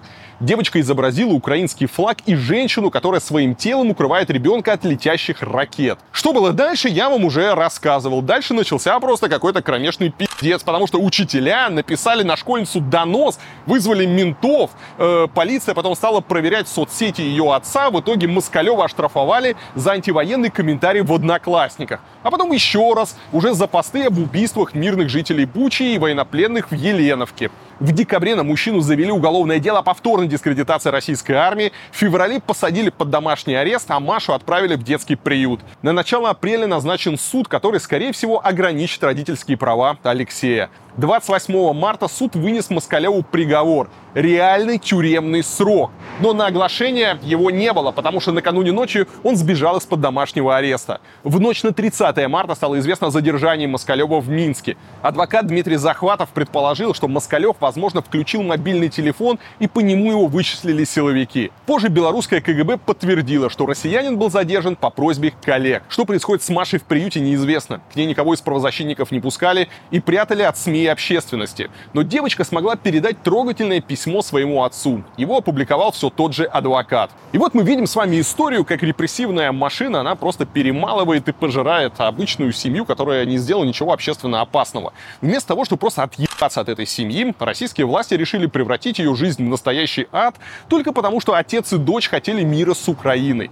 Девочка оказалась, по сути, в заложниках у силовиков, потому что ее отец пацифист и именно в этом ключе ее воспитал. И даже лояльный власти электорат охуел от происходящего. Даже любитель кувалд Пригожин решил заступиться за семью Москалевых и написал открытое письмо на имя Тульской прокуратуры с просьбой проверить законность этого дикого приговора. В самом деле, Кадыров же теперь почетный правозащитник. Почему Пригожин не может работать в этом же направлении? За эту ужасно некрасивую историю стал оправдываться Песков. Он утверждает, что с семьей Москалевых все гораздо сложнее и преследует ее якобы из-за плачевного выполнения родительских обязанностей, а вовсе не потому, что у власти людоеды со своими людоедскими законами и людоедским отношением к людям. Ну вот в конце недели неожиданно объявилась мать Маши Москалевой, Ольга Сичихина, которая пообещала забрать дочь из приюта. Здесь надо понимать, что она живет с другой семьей и дочь не видела несколько лет. По ее словам, общаться с дочерью ей не давал бывший муж. Маша отказывалась к ней ехать, пока отец был под арестом, но теперь якобы просит мать забрать ее. Наверное, ребенку действительно будет лучше с родной матерью, чем в приюте, но и тут все сложно. Мать Маши уже пообещала отбить у нее политику. Остается надеяться, что она сказала это лишь для того, чтобы вытащить ребенка из детдома. Но вообще история действительно пиздецов. С самого начала, да, с этой учительницей, которая настучала ментам, там, директор, который вызвал ментов. В этой же истории ее нельзя списать, вот эту историю нельзя списать на то, что на какое-то самодурство конкретного человека, потому что в этой истории участвуют уже десятки людей, да. Это судьи, которые там выносят эти дикие приговоры, это прокуроры, которые требуют этих э, диких сроков, там, э, реального там уголовного заключения, это менты, которые под всякие писали все эти рапорты, это служба опеки и так далее, и так далее. То есть в этой истории участвует огромное количество людей, и ни у кого из них ни на каком этапе не возникло просто желание взять и этот пиздец остановить, просто сказать, отъебитесь от них, отъебитесь отца, от этой девочки, да, хватит, да, уже, уже всем все понятно, все все поняли, да, э, не надо, надо ее отпустить. Но у репрессивной машины сегодня нет возможности провернуть назад. И если э, вы туда попали, то, как видно, по этой ужасной дикой истории, очень сложно будет оттуда вырваться, а, наверное, сегодня даже невозможно. Хочется пожелать, чтобы девочка как можно скорее увидела своего отца. Судя по письму, которое она отправила ему, они друг друга действительно любят. Но то, что Песков говорит, что там были проблемы с воспитанием, да, вот чтобы вот каждая дочь такие письма отцам писала, потому что написать такое неискренне, конечно, невозможно. Дикая история, хочется, чтобы был какой-то хэппи-энд, но, блин, к сожалению, никакого хэппи-энда в этой истории не видно. Друзья, сейчас бы хотел сделать небольшую остановочку и напомнить вам про канал Варламов Плюс в Телеграме. Это закрытый телеграм-канал. Э, подписка туда платная, но это такая своеобразная форма поддержки. Если вам нравится то, что мы делаем, поддержать нас можно, оформив подписку на канал Варламов Плюс. Подписка стоит 10 долларов. В этом канале я и ребята, которые со мной работают, рассказывают о закулисье нашей работы. Например, снимая этот выпуск, я рассказывал подписчикам этого закрытого канала, как я это делаю, и выкладывал фотографии. Так что, если хотите быть немножко ближе ко мне и к нашей команде, то подписывайтесь подписывайтесь на канал Варламов Плюс в Телеграме, ссылочка будет в описании. Ну а что же у нас происходит во Франции? А новости Франции, как обычно, от Вадима из Франции. Вадим, привет! Привет, Илья, привет, дорогие зрители э, ЧП. Моя первая новость э, этого выпуска будет касаться события, которое случилось еще на прошлой неделе. А почему? Потому что я очень внимательно читаю комментарии на канале Ильи э, Варламова под его видео, особенно те, которые касаются Франции. Иногда на них отвечаю. И с удивлением заметил, что сразу несколько пользователей указали нам на то, что вот нехорошо, мол, что вы не осветили тему с дорогими часами Мануэля Макрона и даже обвинили нас в некой такой предвзятости, мол, российских чиновников мы за это ругаем, а французских не замечаем. Но на самом деле все очень банально. Эту новость ни я, ни Илья не рассказали в предыдущем выпуске ЧП, потому что как таковой новости э, не было. Это все просто фейк. Я вам сейчас э, про это расскажу. Действительно, на прошлой неделе Мануэль Макрон отвечая на вопросы журналистов в большом интервью по поводу пенсионной реформы, о котором я рассказывал а, в ЧП, в один из моментов опустил руки под стол и э, снял часы. Это заметили внимательные интернет-пользователи. Представительница левой оппозиции написала твиттер, в котором обвинила президента в лицемерии, мол, вот он рассуждает о том, как живут э, бедные во Франции, а сам э, прячет от народа свои люксовые швейцарские часы. Позже в интернете появились подробности, мол, эти часы стоят 80 э, э, тысяч евро, да и костюм президента был какой-то дорогой. Но в итоге все это оказалось фейком, потому что серьезные СМИ провели свое расследование, выяснили, что президент Макрон в этих часах появлялся уже много-много раз, он был в них на финале чемпионата мира по футболу и, в принципе, никогда их от людей не прятал. А позже пресс-служба президента заявила, что часы Эммануэль Макрон снял лишь потому, что они били бились об стол. И действительно, а, во время интервью было слышно, что часы ударились очень громко об стол, и, видимо, президент это услышал и решил часы снять. Э, Илья А также выяснилось, что часы не швейцарские, а они французской а, марки и стоят не 80 тысяч, как писали в интернете, а всего лишь 2400 евро. И вот вы скажете, ну, 2400 евро это все равно очень много. Ну, возможно, но не стоит забывать, что президент Макрон до того, как э, стал президентом, до того, как пошел в политику, был топ-менеджером банка Ротшильдов, да и потом занимал посты в Министерстве финансов, был министр финансов Франции, работал при предыдущих президентах. Поэтому я думаю, что финансовое состояние Эммануэля Макрона э, весьма неплохое. Он может себе позволить часы за 2500 евро, да, и, наверное, э, даже за 80. Поэтому, как видите, ничего интересного в этой новости не было. Именно поэтому мы ее не рассказали. Но, как говорится, э, вы спрашиваете, мы отвечаем. Ну и, наверное, впервые за последнее время главной новостью в стране стала не пенсионная реформа. Правда, эта новость тоже связанная с протестами. В субботу, когда я уже записал и отправил э, видео для последнего выпуска ЧП, в небольшом городке Сан-Салин произошли столкновения экологических активистов и полиции позиции. Выглядело это действительно очень масштабно, больше напоминало какую-то средневековую битву в чистом поле от 6 до 8 тысяч радикально настроенных, э, хорошо экипированных экологических активистов э, сошлись в бою с тремя тысячами полицейских. Э, было там все, и светошумовые гранаты, камни летели в полицейских, коктейли Молотова, было сожжено несколько машин. Итоги вообще очень печальные, потому что около 200 активистов получили тяжелые травмы и были госпитализированы. Трое из них до сих пор находятся э, в коме. Также тяжелые травмы получили более 40 полицейских. Против же чего э, протестовали так отчаянно экологи? Протестовали они против создания в районе огромного мегабассейна. Мегабассейн, так называют во Франции сооружение, это действительно большой-большой бассейн под открытым небом, в котором собирается вода из подземных источников, из ближайших рек зимой, а летом она используется для орошения полей кукурузы. Так вот, экологи считают, что это нарушит э, местный экобаланс, потому что вода, находящаяся под открытым небом, она будет нагреваться и послужить отличной средой для бактерий, в том числе бактерий, которые нетипичны для этого района и может повредить экологии. Также они считают, что это не совсем целесообразно, потому что, по их подсчетам, около 60% воды, э, находящейся под открытым небом, э, будет э, просто испаряться. Эпические кадры сражения экологических радикалов с полицейскими мало кого оставили равнодушными. Особенно эта новость запылала яркими красками после того, как Лига прав человека опубликовала аудиозапись, на которой протестующие звонили в скорую помощь и просили приехать оказать э, помощь раненым, которых к тому времени уже было достаточно много. На что оператор им ответил, что полиция запрещает им выезжать на место преступления и даже запрещено отправлять туда вертолеты. Эта история мгновенно завирусилась в интернете, они стали очень много говорить в средствах массовой информации.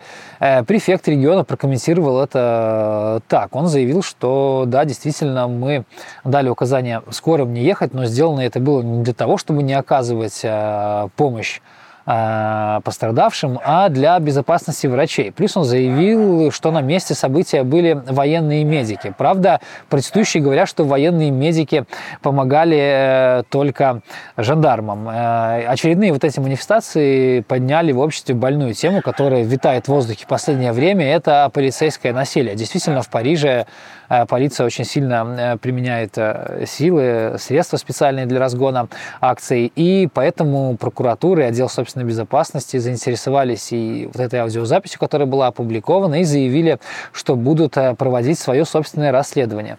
Президент же Эммануэль Макрон, выступая Э, перед журналистами заявил, что экологические активисты шли конкретно на войну, и он э, выразил свою полную поддержку органам правопорядка, э, пожелал им выздоровления и призвал все политические социальные силы в стране начать что-то делать против насилия, захлестнувшее страну в последнее время. Что касается самой пенсионной реформы, на этой неделе во Франции прошла уже такая традиционная, немножко даже даже банальная забастовка с протестами. Правда, обошлось без э, серьезных стычек э, с полицией, да и количество э, манифестующих немного снизилось по сравнению с прошлой неделей. Если в начале марта на улицы выходили по 3 миллиона человек, то на этой неделе их было, по словам э, профсоюзов, около 2,5 миллионов человек. Но, возможно, 14 апреля все немножко изменится, потому что Конституционная комиссия огласит результаты рассмотрения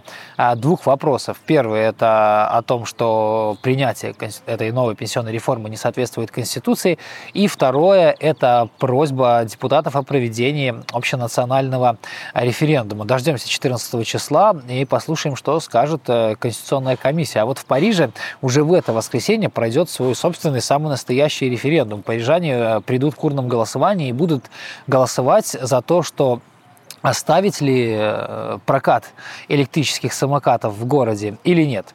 А многие парижане жалуются о том, что вот эти бесконечные самокаты угрожают пешеходам, ими завалены буквально все улицы города, и поэтому мэрия решила вот таким вот демократическим способом э, выяснить мнение жителей города. О результатах этого референдума мы, конечно же, тоже расскажем в следующих выпусках ЧП. Но за моей спиной находится главное доказательство того, что я всерьез отношусь к вашим пожеланиям и замечаниям. В одном из прошлых выпусков ЧП один из пользователей оставил комментарий, в котором написал, что если мы в следующий раз будем записывать новости в Сент-Тропе, было бы неплохо сделать это на фоне той самой знаменитой жандармерии, где снимался э, тот самый знаменитый фильм «Жандармы из Сан-Тропе» с Луи де Финесом в главной роли. И вот, как видите, мы опять в Сан-Тропе, и за моей спиной та самая жандармерия. Ну и наша последняя новость, она косвенно будет связана с полицией. Дело в том, что на фоне вот этих жестких разгонов, э, манифестаций противников новой пенсионной реформы и экологического протеста в Сан-Солин, канал BFM TV провел опрос, из которого следует, что большинство французов, 62%, все-таки считают, что полицейское насилие – вещь достаточно маргинальная и не является такой общей Э, тенденции. 69 французов, э, процентов французов в целом хорошо относятся к полиции, ей доверяют. Но больше всего 80 процентов французы верят Э, военным. Э, около 78% французов доверяют жандармерии, а жандармерия – это военная полиция. И, как я уже сказал, 69% верят полиции. Меньше всего французы доверяют э, правосудию, ему верят всего 55%. Ну, а вы смотрите ЧП, верьте нам, мы говорим только правду. И до новых встреч. Пока-пока. Я сейчас пришел в жилой район, люди уже спят, поэтому буду говорить потише, потому что в Японии самое главное это не доставлять неудобств другим. И люди здесь очень вежливые. Постараюсь соответствовать японскому духу. Итак, следующая новость. Мэр Оренбурга Сергей Салмин посетовал на то, что в России выросло целое поколение, которое ни разу не получало в морду за свои слова. Так он выразил свою обиду на анонимные телеграм-каналы. Видимо, они публиковали что-то неприятное. Это те люди, которые прячутся там от своей слабости, да, и не показывает свое лицо. Знаете почему? Потому что за свои слова нужно отвечать. Выросло целое поколение, которое за свои слова не получали ни разу в морду. А в морду это больно. Когда нос на бок, кровь течет, это больно. Еще ни один не пришел, вот так вот передо мной не встал и что-то такое не сказал. Почему? Что здесь можно сказать? Обратите внимание на выражение лица Салмина, когда он это говорил. Похоже, мэр еле сдерживался, чтобы не набить морду хоть кому-нибудь. Странно, что он не набросился на журналистку. Решение тут, по-моему, достаточно очевидное. Пусть Салмин позвонит своему коллеге из Воркуты и спросит, когда ближайший бронепоезд до Донбасса. Если чешутся кулаки, самое время на фронт. А вообще, конечно, удивительно, что этот человек до сих пор не ушел в отставку. В любом нормальном обществе, в любом здоровом, современном, развитом обществе после подобного заявления э, чиновник, там, мэр города, губернатор, да, даже более мелкий чиновник должен просто пойти нахуй и забыть дорогу э, до кабинета. Потому что в современном мире решать проблемы с помощью там кулаков, с помощью насилия, да, это могут только очень глупые, недалекие люди. Человека от животного отличает то, что у него есть мозг, у него есть язык, у него есть возможность как-то излагать грамотно свои мысли и добиваться э, победы с помощью там аргументации в спорах, в дискуссиях, там на дебатах и так далее. Когда человек говорит, что он хочет решать свои проблемы с помощью кулаков, и при этом он еще является мэром города, он является там главой города, то это просто какой-то кромешный пиздец. Мне кажется, человек надо гнать подальше. В России гигантская проблема вообще с домашним насилием, вообще с э, всякими мордобоями, рукоприкладством. Огромное количество людей просто погибает, калечится вот из-за всего этого. Выйдем, поговорим по-мужски. Не говорят так мужчины, так животные говорят. И надо говорить, выйдем, поговорим как животное, как обезьяна. Выйдем, поговорим как собака там подзаборная, бешеная. Вот это вот уровень дискуссии каких-то вот э, совсем примитивных животных. А человек с помощью кулаков не разговаривает. Глава Баргузинского района Бурятии Михаил Мишурин пожаловался, что местные жители не хотят отдавать свои ненужные автомобили на нужды российской армии в Украине. На собрании с жителями района он рассказал, что военные часто просят купить для них автомобили. Но на новые машины в бюджете денег нет, и поэтому, по мнению э, Мишурина, люди сами должны безвозмездно отдавать свои машины военным. Да, но таких желающих не нашлось. Просят купить э, поддержанные автомобили для них и отправить их. Мы понимаем, что сейчас покупать, допустим, новую машину, во-первых, нет ни у кого средств, ни в бюджете, ни у населения. Собрать 2 миллиона на машину, которую отправить туда и потом будем там, не бог, конечно, она подорвется, это тоже нецелесообразно. Ребята сами говорят, можно отправить туда поддержанную автомашину. Я просто обращаюсь к вам. Я не призываю сейчас никакой взять и отдать всем свои автомобили, да, но если у кого-то есть такая техника. Правда, некоторые автовладельцы заинтересовались выкупом своих машин. Ну, то есть за деньги россияне все-таки готовы армию поддержать. Кстати, идея для стартапа. Если объявить э, по всей стране военное положение, автомобили и вообще все что угодно можно будет забирать у населения просто так. Ну, а заодно и заставить народ бесплатно работать до потери пульса. Чем не предвыборная кампания. И не надо никого упрашивать. Жительница Воткинска, это город в Удмуртии, а, вместе со своими соседями записала видеообращение к Путину и получила за это административочку. Вы думали, грамоту? Нет. Горожане всего лишь пожаловались на плохую дорогу, которую, по их словам, чиновники обещают отремонтировать уже более 35 лет. 26 марта 2023 года мы, жители Воткинска, обращаемся к президенту Владимиру Владимировичу Путину.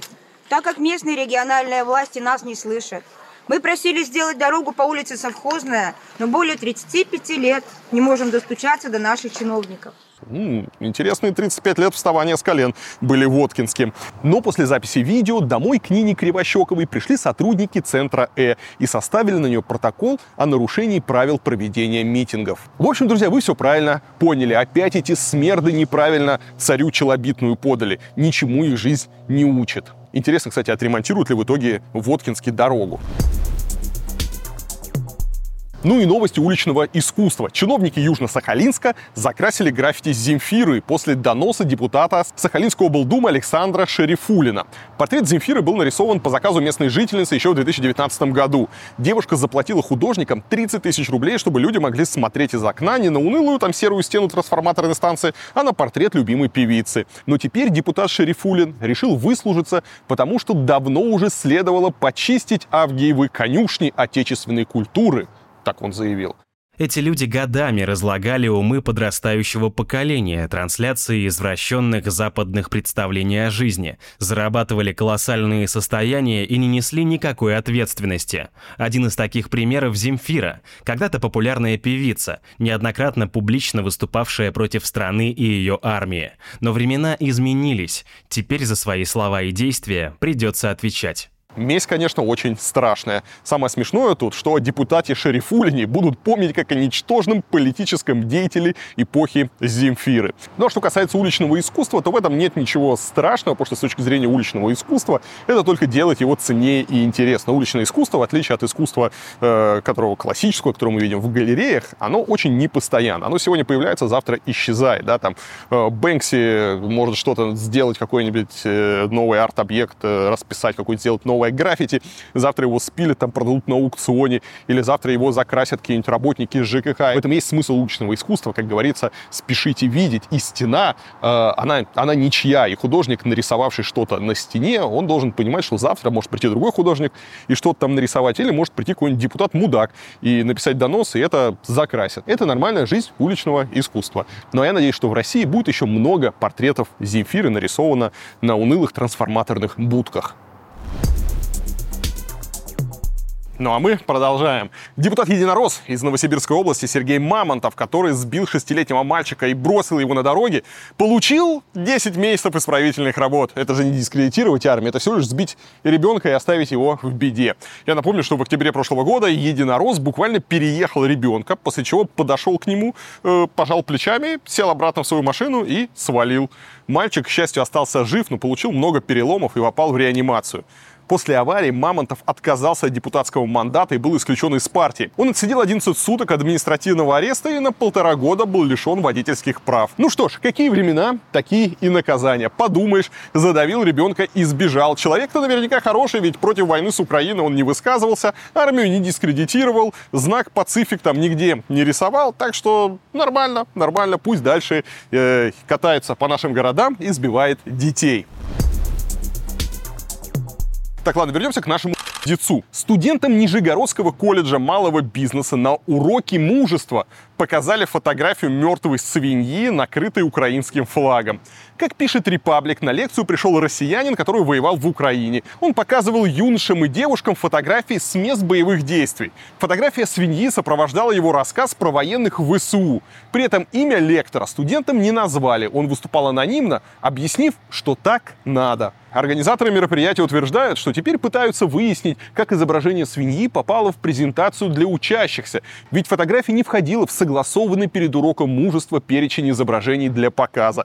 То ли еще будет, вы же помните, да, что у нас тут э, губернаторы и мэры обещали, что вернувшиеся с войны будут теперь преподавать детям ОБЖ и вообще, видимо, будут читать всякие лекции, вот уроки мужества проводить. Видимо, будут показывать фотографии, э, которые они там наснимали на войне, вот, о том, что будет происходить с детьми, о их психическом состоянии, вообще о том, кого эти люди смогут воспитать, конечно, сейчас не задумываются, потому что сейчас главное выслужиться, заработать политические очки и показать, э, что ты вот настоящий патриот, настоящий вот поддерживаешь все, что происходит. Не время для того, чтобы как-то рефлексировать и задумываться о последствиях. Кто вообще знает, наступит ли завтра при таких-то временах.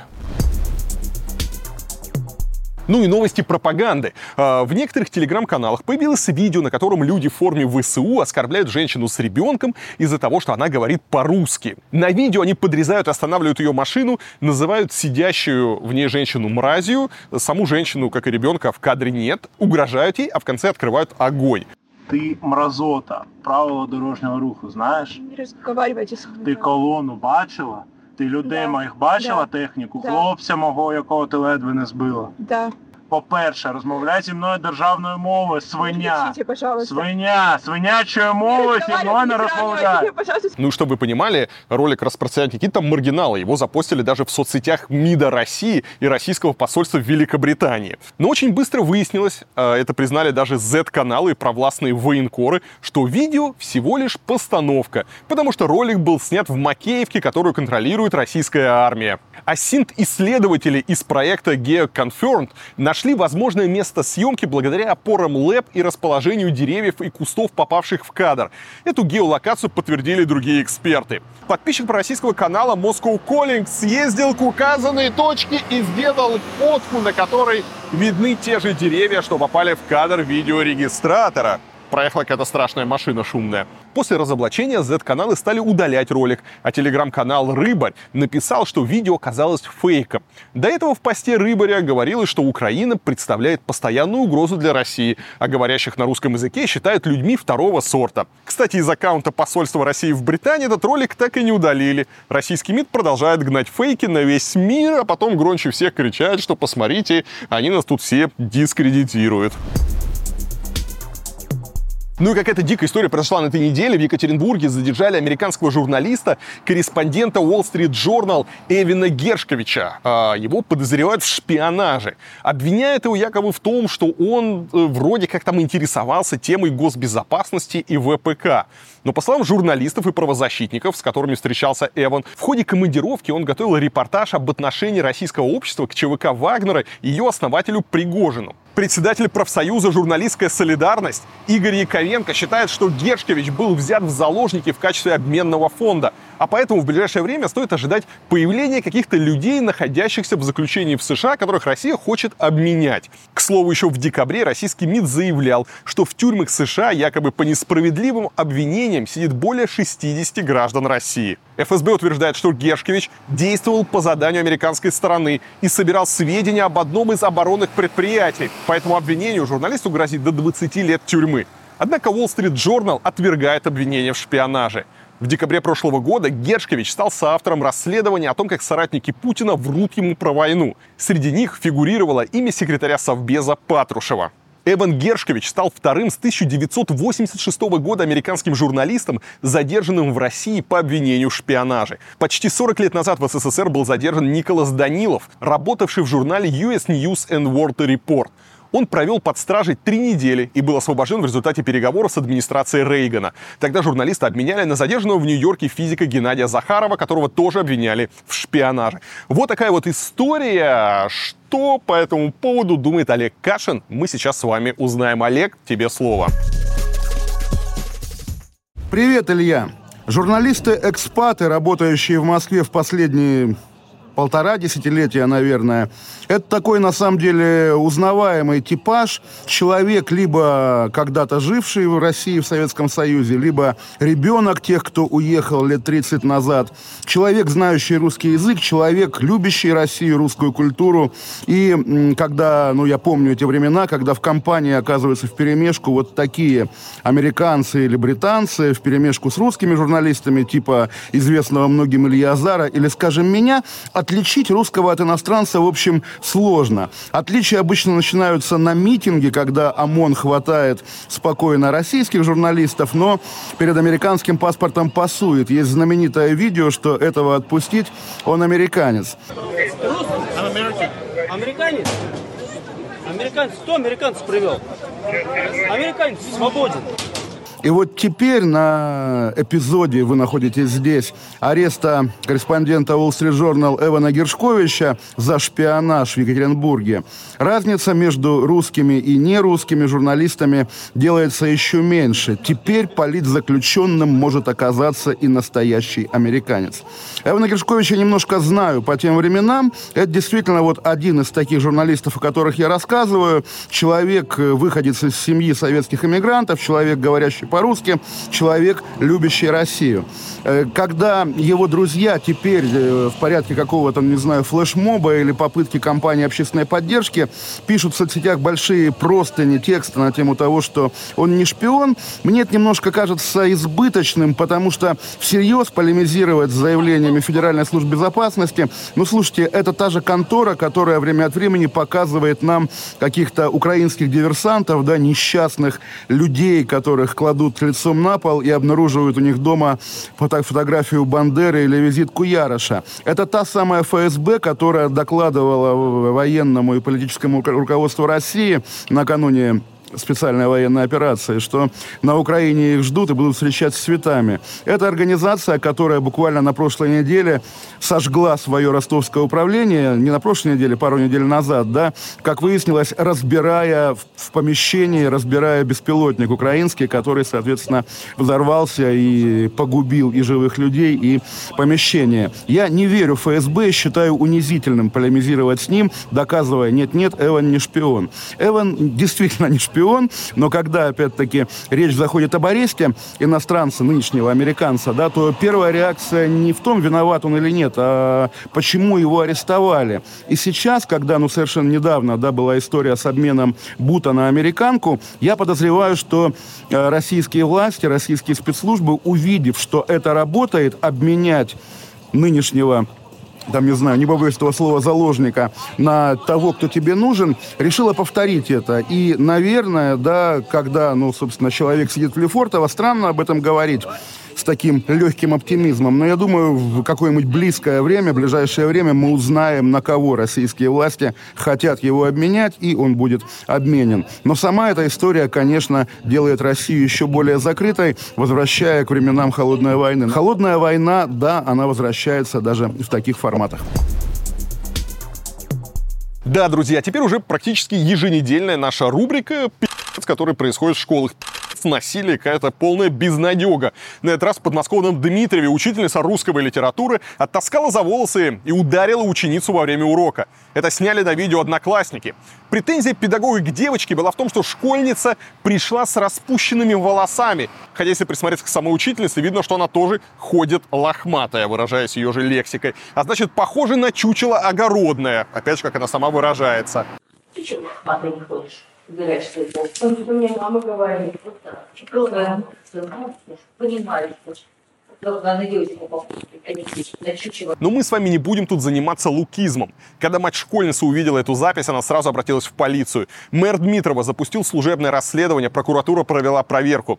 В итоге следком возбудил против учительницы уголовку за халатность. Скорее всего, женщина отделается штрафом в 120 тысяч рублей. Ну и, к сожалению, я повторюсь, что подобная история это не исключение не единичный случай. Такого в школах очень много происходит благодаря вот такому отрицательному отбору, когда из школ много лет выдавливали э, учителей, для которых это было призвание, учителей с совестью, учителей с чувством собственного достоинства. Потому что школа сегодня это не только такой институт воспитания там, и образования, это еще и очень важная опора режима. Да? Мы знаем, что учителя не замешаны в фальсификациях выборов, мы знаем, что учителя сейчас они замешаны в пропаганде и так далее, и так далее. И сами понимаете, не все люди готовы этим заниматься, с этим мириться, поэтому много хороших, достойных учителей Э, уходит из школы заниматься чем-то другим, плюс ко всему еще нищенская зарплата, опять же, да, не самые лучшие специалисты идут работать в школы.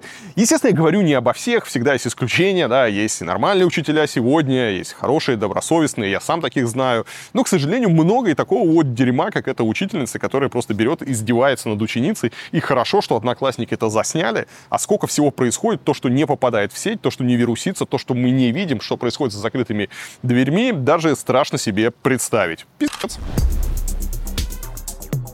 Во время визита в Москву лидера КНР Си Цзиньпина, помимо прочего, обсуждалось усиление цензуры в России, а именно, друзья, блокировочка нашего с вами любимого Ютуба. Об этом сообщает прокремлевское издание «Октагон».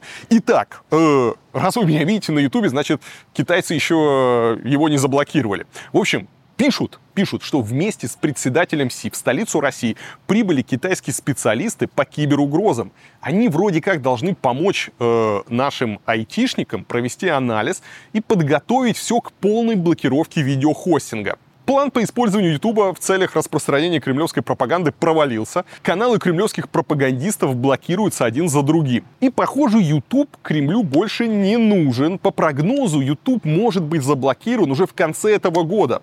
К этому событию начали готовиться отечественные ресурсы. Например, по данным Forbes, ВКонтакте начал устанавливать дополнительные серверы для ускорения загрузки видео, чтобы справиться со всплеском трафика после блокировки. А еще недавно ВКонтакт купил права на популярное шоу «Что было дальше?». Ну, это видимо, тоже неспроста. Активно поддерживают полный бан Ютуба в России различные силовики, а также куратор информационного блока Кремля Алексей Громов. Будет ли действительно в конце года заблокирован Ютуб или нет, покажет время. Сделать это не так просто. А, у Ютуба гигантский трафик, очень много людей его смотрят, и блокировка Ютуба вызовет недовольство так называемой вот этой вот нейтральной, безразличной, спящей аудитории, которая живет по принципу «вы не трогайте нас, мы не трогаем вас». На Ютубе очень много детского контента, дети смотрят мультики. Вообще, если вы посмотрите на топ Ютуба, э, на самые популярные видео, то увидите, что там, на самом деле, политика, она занимает очень мало места. В основном это развлекательный контент. Это различные мультики, все там Маши и Медведи, все там какие-то другие, куча развлекательных шоу, э, супер популярные блогеры, э, которых просто смотрят миллионами, миллионами. Это все, это все такая вот развлекаловка для детей, для подростков.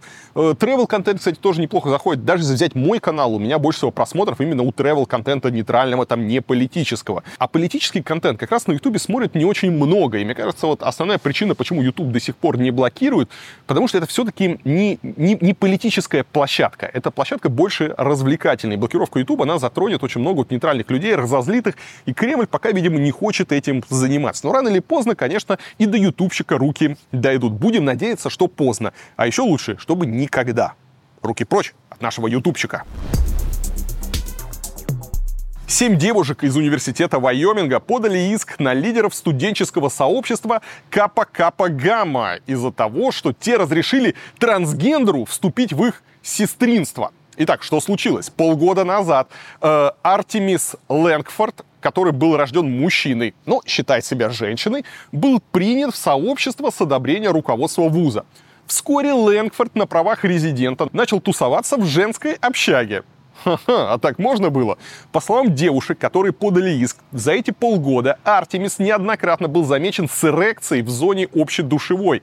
Он подглядывал за переодеванием сестер, задавал интимные вопросы и вообще не отрицает, что его привлекает женский пол. Если мыслить согласно матчасти, получается, что вместе со стремлением быть похожим на женщину, Лэнгфорд позиционирует себя, видимо, как лесбиянка. Да, интересно, какое решение в итоге примет окружной суд США, но вообще история, конечно, совая, и подобных перегибов происходит довольно много. Мы уже видели, да, как там трансгендеры, они начинают участвовать в женских соревнованиях и выигрывают, и девушки смотрят и офигевают, типа, чувак, у тебя мужское там тело, да, и ты сильнее, поэтому ты выигрываешь, так нечестно. Э, мы видели, даже были там истории, когда э, мужчин, которые ощущали себя женщинами, помещали, например, э, в женские тюрьмы, и они там занимались в том числе и насилием и так далее. То есть таких вот перегибов много, от нас это бесконечно далеко, потому что в России таких проблем э, нет, и сложно себе представить, что в России какой-то мужчина скажет, что я женщина, и будет потом ходить в женские душевые, и что кто-то это примет, потому что у нас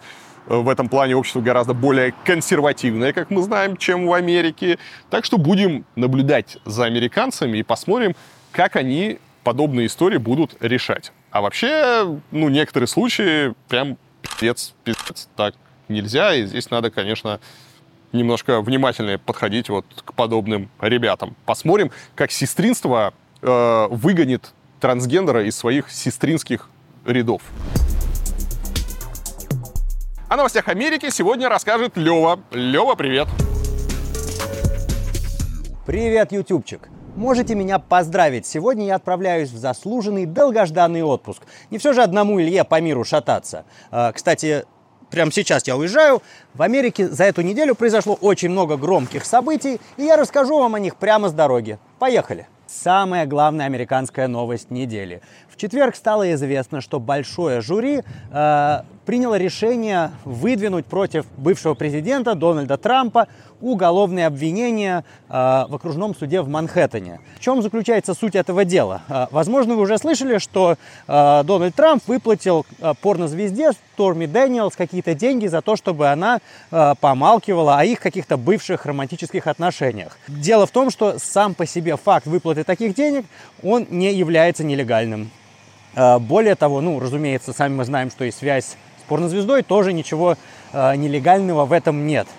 Все дело в том, что деньги порнозвезде заплатил адвокат Дональда Трампа, а потом Трамп от своего бизнеса эти деньги э, своему адвокату возмещал и записывал это как расходы на адвокатские услуги. Именно за это против него и собираются выдвигать эти обвинения. Закон штата Нью-Йорк, который запрещает вот так записывать бизнес-расходы неверные, э, это административное наказание, если там нету каких-то отягчающих обстоятельств, э, которыми может быть тот факт, что ты, например, сделал такую неверную запись для того, чтобы скрыть какое-то преступление. Считается, что, скорее всего, именно это и притянут Трампу, э, таким образом дотянув дело до уголовки. Надо сказать, что точно мы еще не знаем, э, что именно ему будет инкриминировано, потому что э, жюри вроде как уже проголосовала за то, чтобы выдвинуть обвинения, но эти обвинения еще не были обнародованы. Кажется, прокурор хотел подождать, пока Трамп придет в суд, и там уже все это дело обнародовать, не хотел заранее хайпа создавать. Они не хотели вот этой э, публичной сцены. Э, знаете, кто ее хотел? Ха-ха. Мы все знаем, кто хотел публичную сцену э, на этом фоне, и ее хотел Трамп. Э, конкретно мы не уверены, слили ли эту информацию люди Трампа или слили кто-то из э, членов большого жюри, этого мы не знаем, но вот она попала в прессу, и в итоге прокурор подтвердил, да, э, будут выдвинуты обвинения. Кстати, как вы поняли, обвинения такие если они действительно такие, как все говорят, э, это немножко происходит натягивание совы на глобус. Э, такие притянутые за уши обвинения. Все помнят, что в свое время Билл Клинтон вступал тоже э, в интимные связи со стажеркой Моникой Левински, но там суть дела была не в том, что он это делал, а в том, что он потом под присягой в абсолютно другом, не связанном деле не сказал неправду на эту тему. И вот за это получил импичмент, и все считали, что это тоже притянутое за уши такое обвинение. Я считаю, что не стоило, наверное, э, такое дело против Трампа заводить.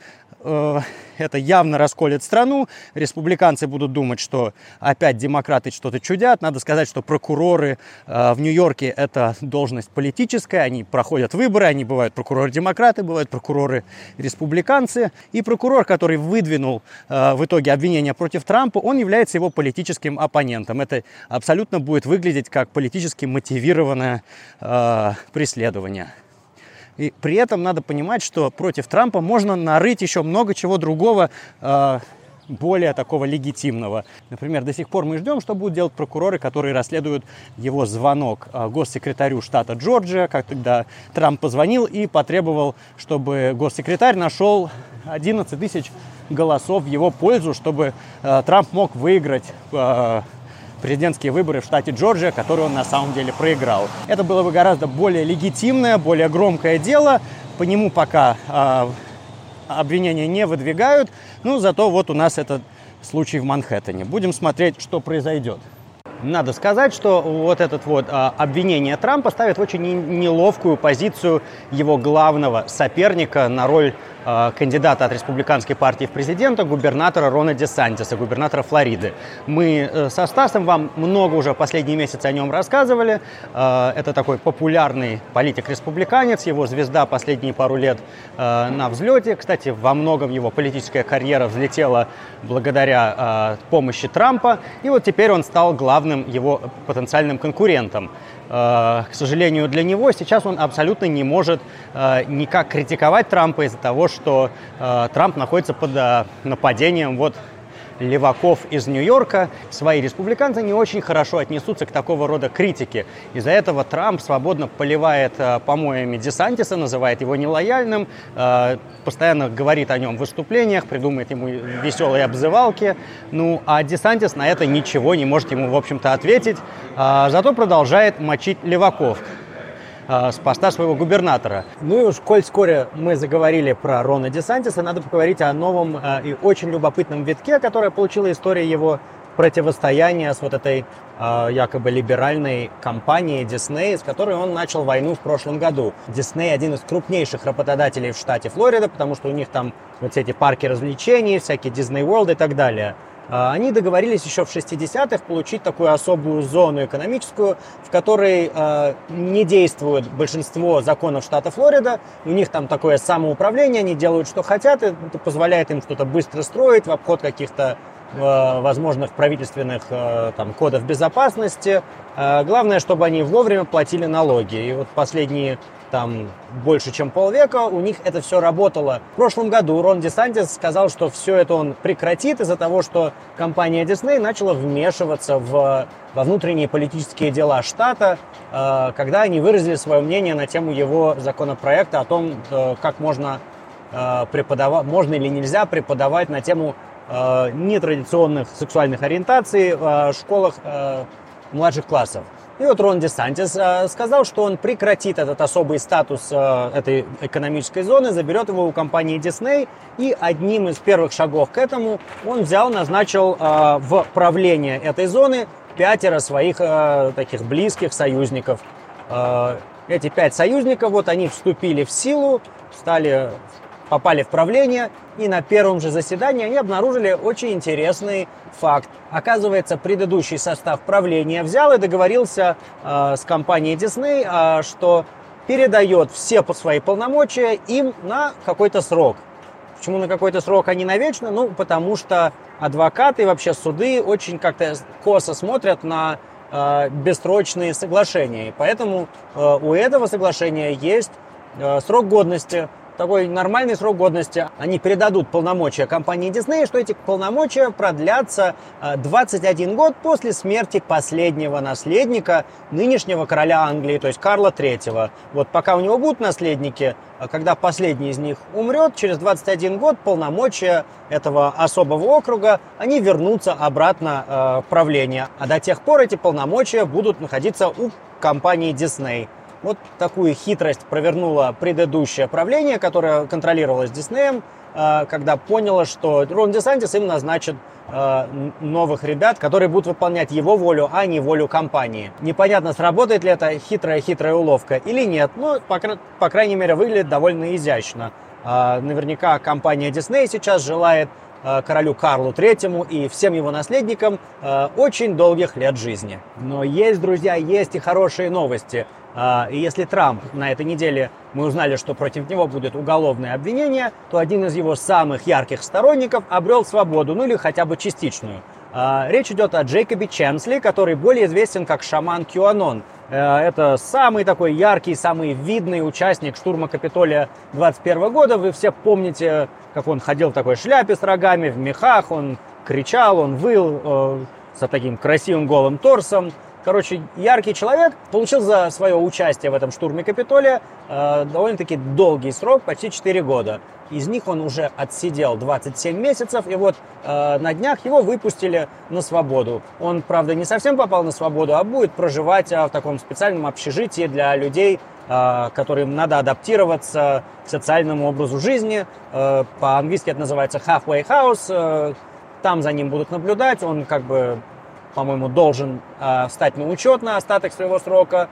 Ну, по крайней мере, он уже больше не в тюрьме. Поздравим его с обретенной свободой. Некоторые подумают, что, возможно, это с ним случилось в результате репортажа, о котором я вам рассказывал, Такера Карлсона, который показывал, что он ничего не делал, что суд как-то пересмотрел его поведение. Но на самом деле нет. В Америке довольно часто люди, которые хорошо себя ведут в тюрьме, их выпускают раньше, э, получают досрочное освобождение. Ну и еще одна великолепная новость. Вы не поверите, что произошло. Сенат США э, проголосовал за то, чтобы закончить войну. Да, ну, не ту войну, о которой вы подумали, наверное. Э, он закончил войну в Ираке. Причем сразу две. Дело в том, что для того, чтобы президент США, хоть он и является главнокомандующим, но для того, чтобы использовать американские вооруженные силы, ему надо получать на это разрешение в Конгрессе. И в далеком 1991 году президент Буш-старший получил такое разрешение чтобы начать первую войну в Ираке. А потом в 2002 году его сын Джордж Буш-младший получил похожее разрешение для второй войны в Ираке. И вот оба этих разрешения, они до сих пор находятся в силе. Э, ими, кстати, пользовался и Обама, и Трамп для того, чтобы вести войну с ИГИЛ, э, которая проходила в второй половине 2010-х. Э, так вот, Конгрессе начинают подумывать о том, что не пора ли нам завершить э, действие этих резолюций, не пора ли забрать у президента право использовать американских военных на территории Ирака и там рядышком. И эта инициатива постепенно набирает силу, и вот на днях в Сенате проголосовали за то, чтобы отменить, э, отменить эту резолюцию. А теперь дело за малым. Надо, чтобы дошло до голосования в Нижней Палате Конгресса, где а, повестку контролирует спикер. Это сейчас республиканец Кевин Маккарти. Он, в общем-то, не выражал особого желания заканчивать полномочия президента на ведение боевых действий, хотя сейчас президент-демократ мог бы и согласиться. Если обе палаты эту инициативу поддержат, то президент Байден обещал, что он этот закон подпишет и таким образом лишит себя полномочий продолжать войну в Ираке, которая, по сути-то, уже и так закончилась. Ну, одной войной меньше, а двумя еще лучше. Ну, вот я и прилетел, и на этом у меня все. До встречи в следующих выпусках. Пока. Петербургский гуманитарный университет профсоюза выплатит больше миллиона рублей своему бывшему студенту за отчисление по политическим причинам. В сумму входит предоплата за обучение, это 350 тысяч рублей, стоимость проживания в общежитии, штраф за отказ досудебно урегулировать спор, а также 15 тысяч рублей компенсации морального вреда. В сентябре третьекурсник журфака Андрей Котенко был отчислен из вуза якобы за неуспеваемость. После этого он подал в суд, где смог доказать, что решение об отчислении принималось на основе его гражданской позиции. Парень публиковал писал антивоенные посты, за которые его заставляли писать объяснительные. Также перед отчислением Котенко отказался сдавать деньги на некие патриотические мероприятия, за что ему обещали проблемы. Возможно, на руку молодому человеку сыграло то, что дело рассматривалось не в Петербурге, а в Калужской области, где он прописан. Дома, как говорится, и стены помогают. После этого скандала журналисты начали ковыряться в подноготной гуманитарного университета профсоюзов. И оказалось, что за время войны в Украине оттуда уволились несколько преподавателей с антивоенной позицией. И по тем же мотивам было отчислено несколько студентов. Но это еще не все. Политик Эльвира Вихарева выяснила, что у руководства университета есть еще странные требования ко внешнему виду своих студентов. В гуманитарном вузе запрещено не только проявлять свою гражданскую позицию, но и приходить туда с небритыми ногами.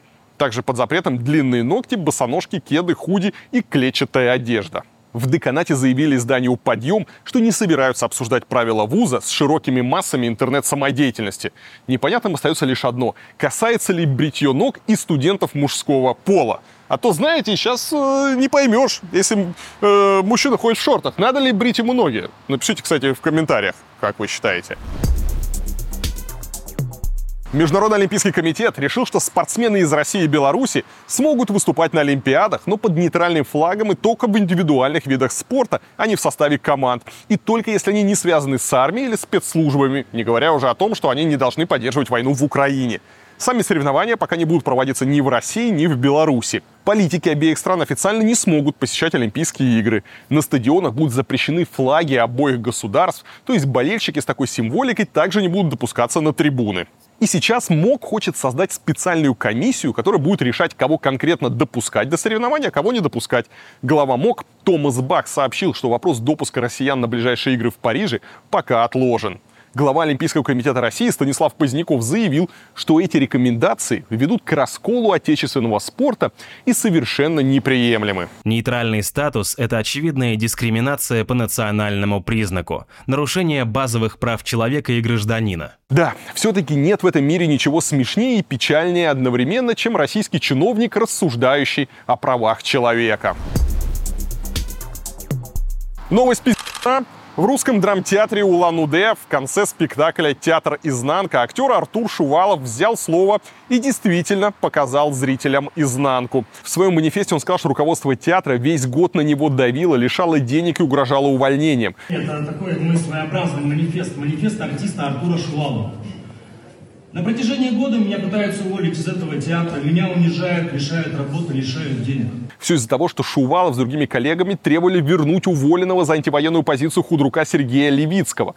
Вместо него был назначен более сговорчивый Вячеслав Дьяченко, который тут же навешал Z-символику на здание театра. Однажды он сказал актерам, что те являются представителями древнейшей профессии и заявил, что отныне репертуар театра будет попроще и попонятнее обычным людям. Я не хочу слушать то, что артисты а, сродни представителям древней профессии, и я считаю, что наш зритель достоин умной режиссуры, а не так, как говорит наш художественный руководитель. Актеры остались очень недовольны такой рокировкой. Они срывали с фасада плакаты с буквой Z и писали на нового худрука жалобы. Но ничего не действовало. Но для самого Шувалова последней каплей стало увольнение его жены. После этих слов актер достал канцелярский нож и быстрыми движениями перерезал вены на руке его увели за кулисы. Сегодня э, подписали заявление, уволили мою жену Светлану Полянскую. Я не хочу с этим мириться, но у меня уже больше нет сил и больше нет выбора. Простите, пожалуйста, еще раз меня. Я устал, я не могу, у меня нет больше выбора. Я хочу сказать всего одно. Вячеслав Михайлович Диченко, Наталья Николаевна Светозарова, эти люди виноваты в моей смерти. Скорая приехала быстро, раны зашили, и сейчас Шувалов готовится к выписке из больницы. Жена актера позже рассказала, что он уже три года борется с онкологией, но его попытка вскрыть себе вены на сцене для нее тоже стала сюрпризом. В его поведении, как говорится, ничто не предвещало. Журналисты, кстати, дозвонились и до худрука Дьяченко. Тот назвал актера психически больным и отказался давать какие-либо еще комментарии. И удивительная новость от э, соратников Навального, э, ФБК. Они включили в список разжигателей войны Михаила Фридмана, Германа Хана и Алексея Кузьмичева. Э, это топ-менеджеры Альфа-групп, э, за которых еще два месяца назад ФБК так трогательно заступался, упрашивая Евросоюз снять санкции с этих уважаемых господ. Потом был тот самый скандал с письмом, который опубликовал Венедиктов и которое уволило Волкова. Ну, теперь, видимо, вкусовые пристрастия навальнистов как-то изменились как говорится, а что случилось? Юрист ФБК Иван Жданов пишет, что ему от этого грустно, ведь казалось, что Фридман и компания уже почти готовы встать на путь исправления и, так сказать, сотрудничества с администрацией. Но чудо не произошло. Реально в какой-то момент ошибочно показалось, что с этим решением можно немного подождать, и вот-вот Фридман и компания встанут на сторону добра осуждая войну и заявляя о своей позиции. Но, к сожалению, на второй год войны они так и не подобрали четких слов. Теперь ФБК обвиняет олигархов, во-первых, в том, что они олигархи, конкретно Фридману, они припомнили продажу ТНК БП Роснефти, то есть Сечину, и это якобы помогло Путину получить абсолютную власть в России.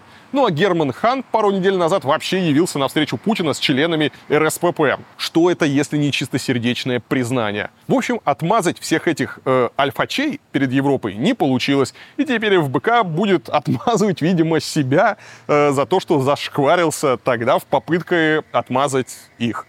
Да, э, а мне, конечно, грустно не за этой историей наблюдать. И Фридман, и Хан, и другие ребята из Альфа, э, я думаю, они достаточно сообразительные, богатые, обеспеченные, с голоду не помрут. Да, мне грустно, как проехать наследие Навального. Навальный сидит в тюрьме, Навальный явно без связи, никак не контролирует ситуацию, а его сторонники занимаются просто какой-то мышиной возней, просто стыдной, позорной мышиной возней. Вот это просто то, чем не должна заниматься оппозиция. Вместо того, я не знаю, чтобы действительно представлять, например, русских за рубежом, вместо того, чтобы думать о э, русских людях, о гражданах России, у которых сегодня массу есть проблем, вместо того, чтобы как-то объединять людей, вместо того, чтобы говорить, что делать, вместо того, чтобы заниматься, сука, какой-то конструктивной позицией, эти мудаки, блядь, прикрываясь именем Навального, занимаются просто откровенной хуй какими-то склоками, сведением каких-то старых счетов, блядь, борется с Венедиктом, ищут, да чего там, до Собчак какой-то.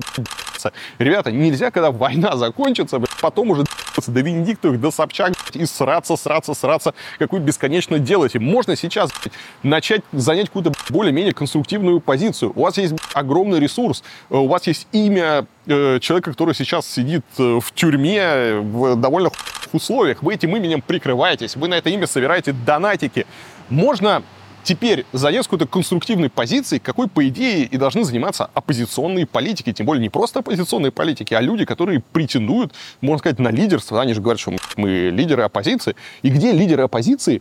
Почему они не защищают там э, права русских? Почему они не объединяют людей? Почему они не говорят, что делать? Для меня это какие-то большие вопросы. И какая-то подковерная, стыдная, мышиная возня.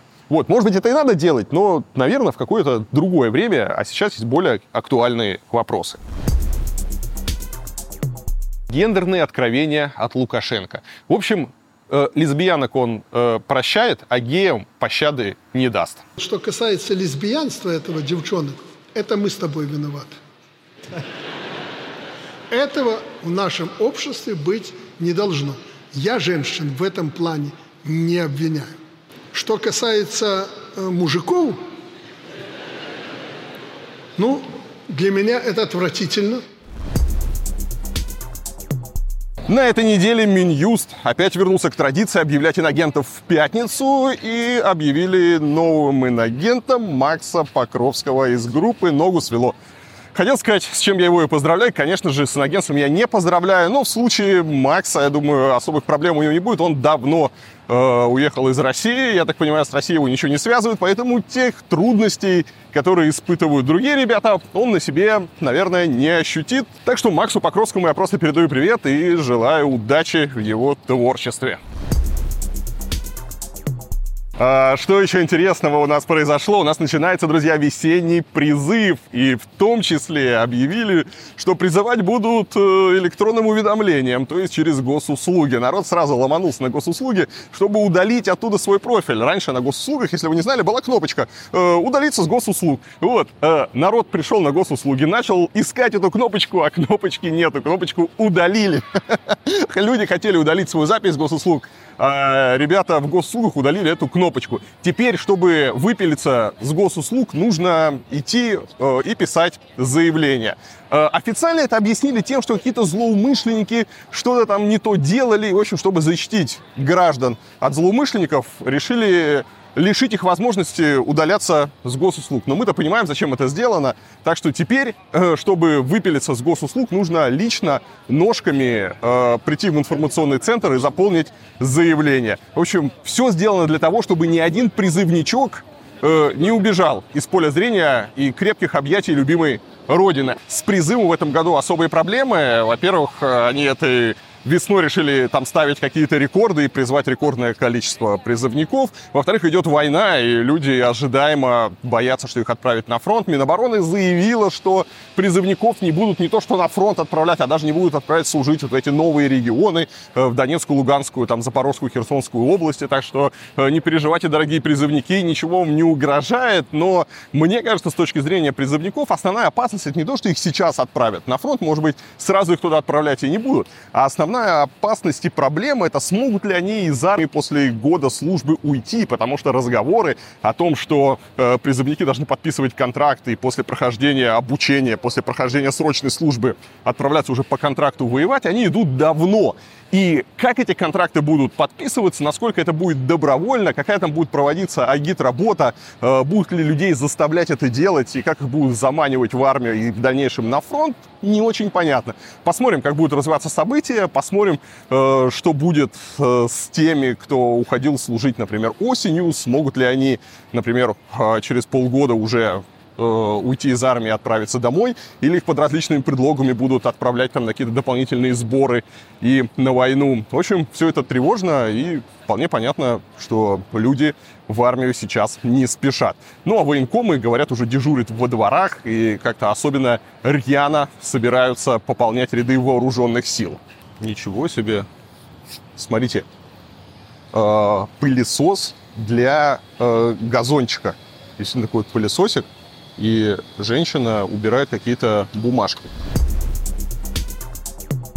тревожная новость пришла относительно Семена Слепакова, замечательного Семена Слепакова, который недавно выпустил песню «Колыбельная». Так вот, полиция начала проверку, не дискредитирует ли Семен Слепаков а, вооруженные силы наши. Как вы знаете, дискредитировать вооруженные силы может что угодно, обидеть э, армию России может даже э, ребенок. Настолько нежная у нас армия, и заводятся уголовные дела по дискредитации по каким-то совершенно нелепым поводом. С другой стороны, мы видим какие-то просто фантастические двойные стандарты, когда какие-нибудь вагнеровцы просто матом там шлют генералов, оскорбляют, унижают и говорят там такие вещи, за которые там любого другого человека давно просто сгноили бы в тюрьме за все дискредитации, оскорбления и так далее, и не несут за это никакой ответственности. А вот за какую-нибудь песню, за антивоенный плакат или относительно невинные э, обсуждения можно получить уголовочку, э, штраф, а то и отправиться на много лет в тюрьму. Э, посмотрим, что будет с Семеном Слепаковым. Э, конечно,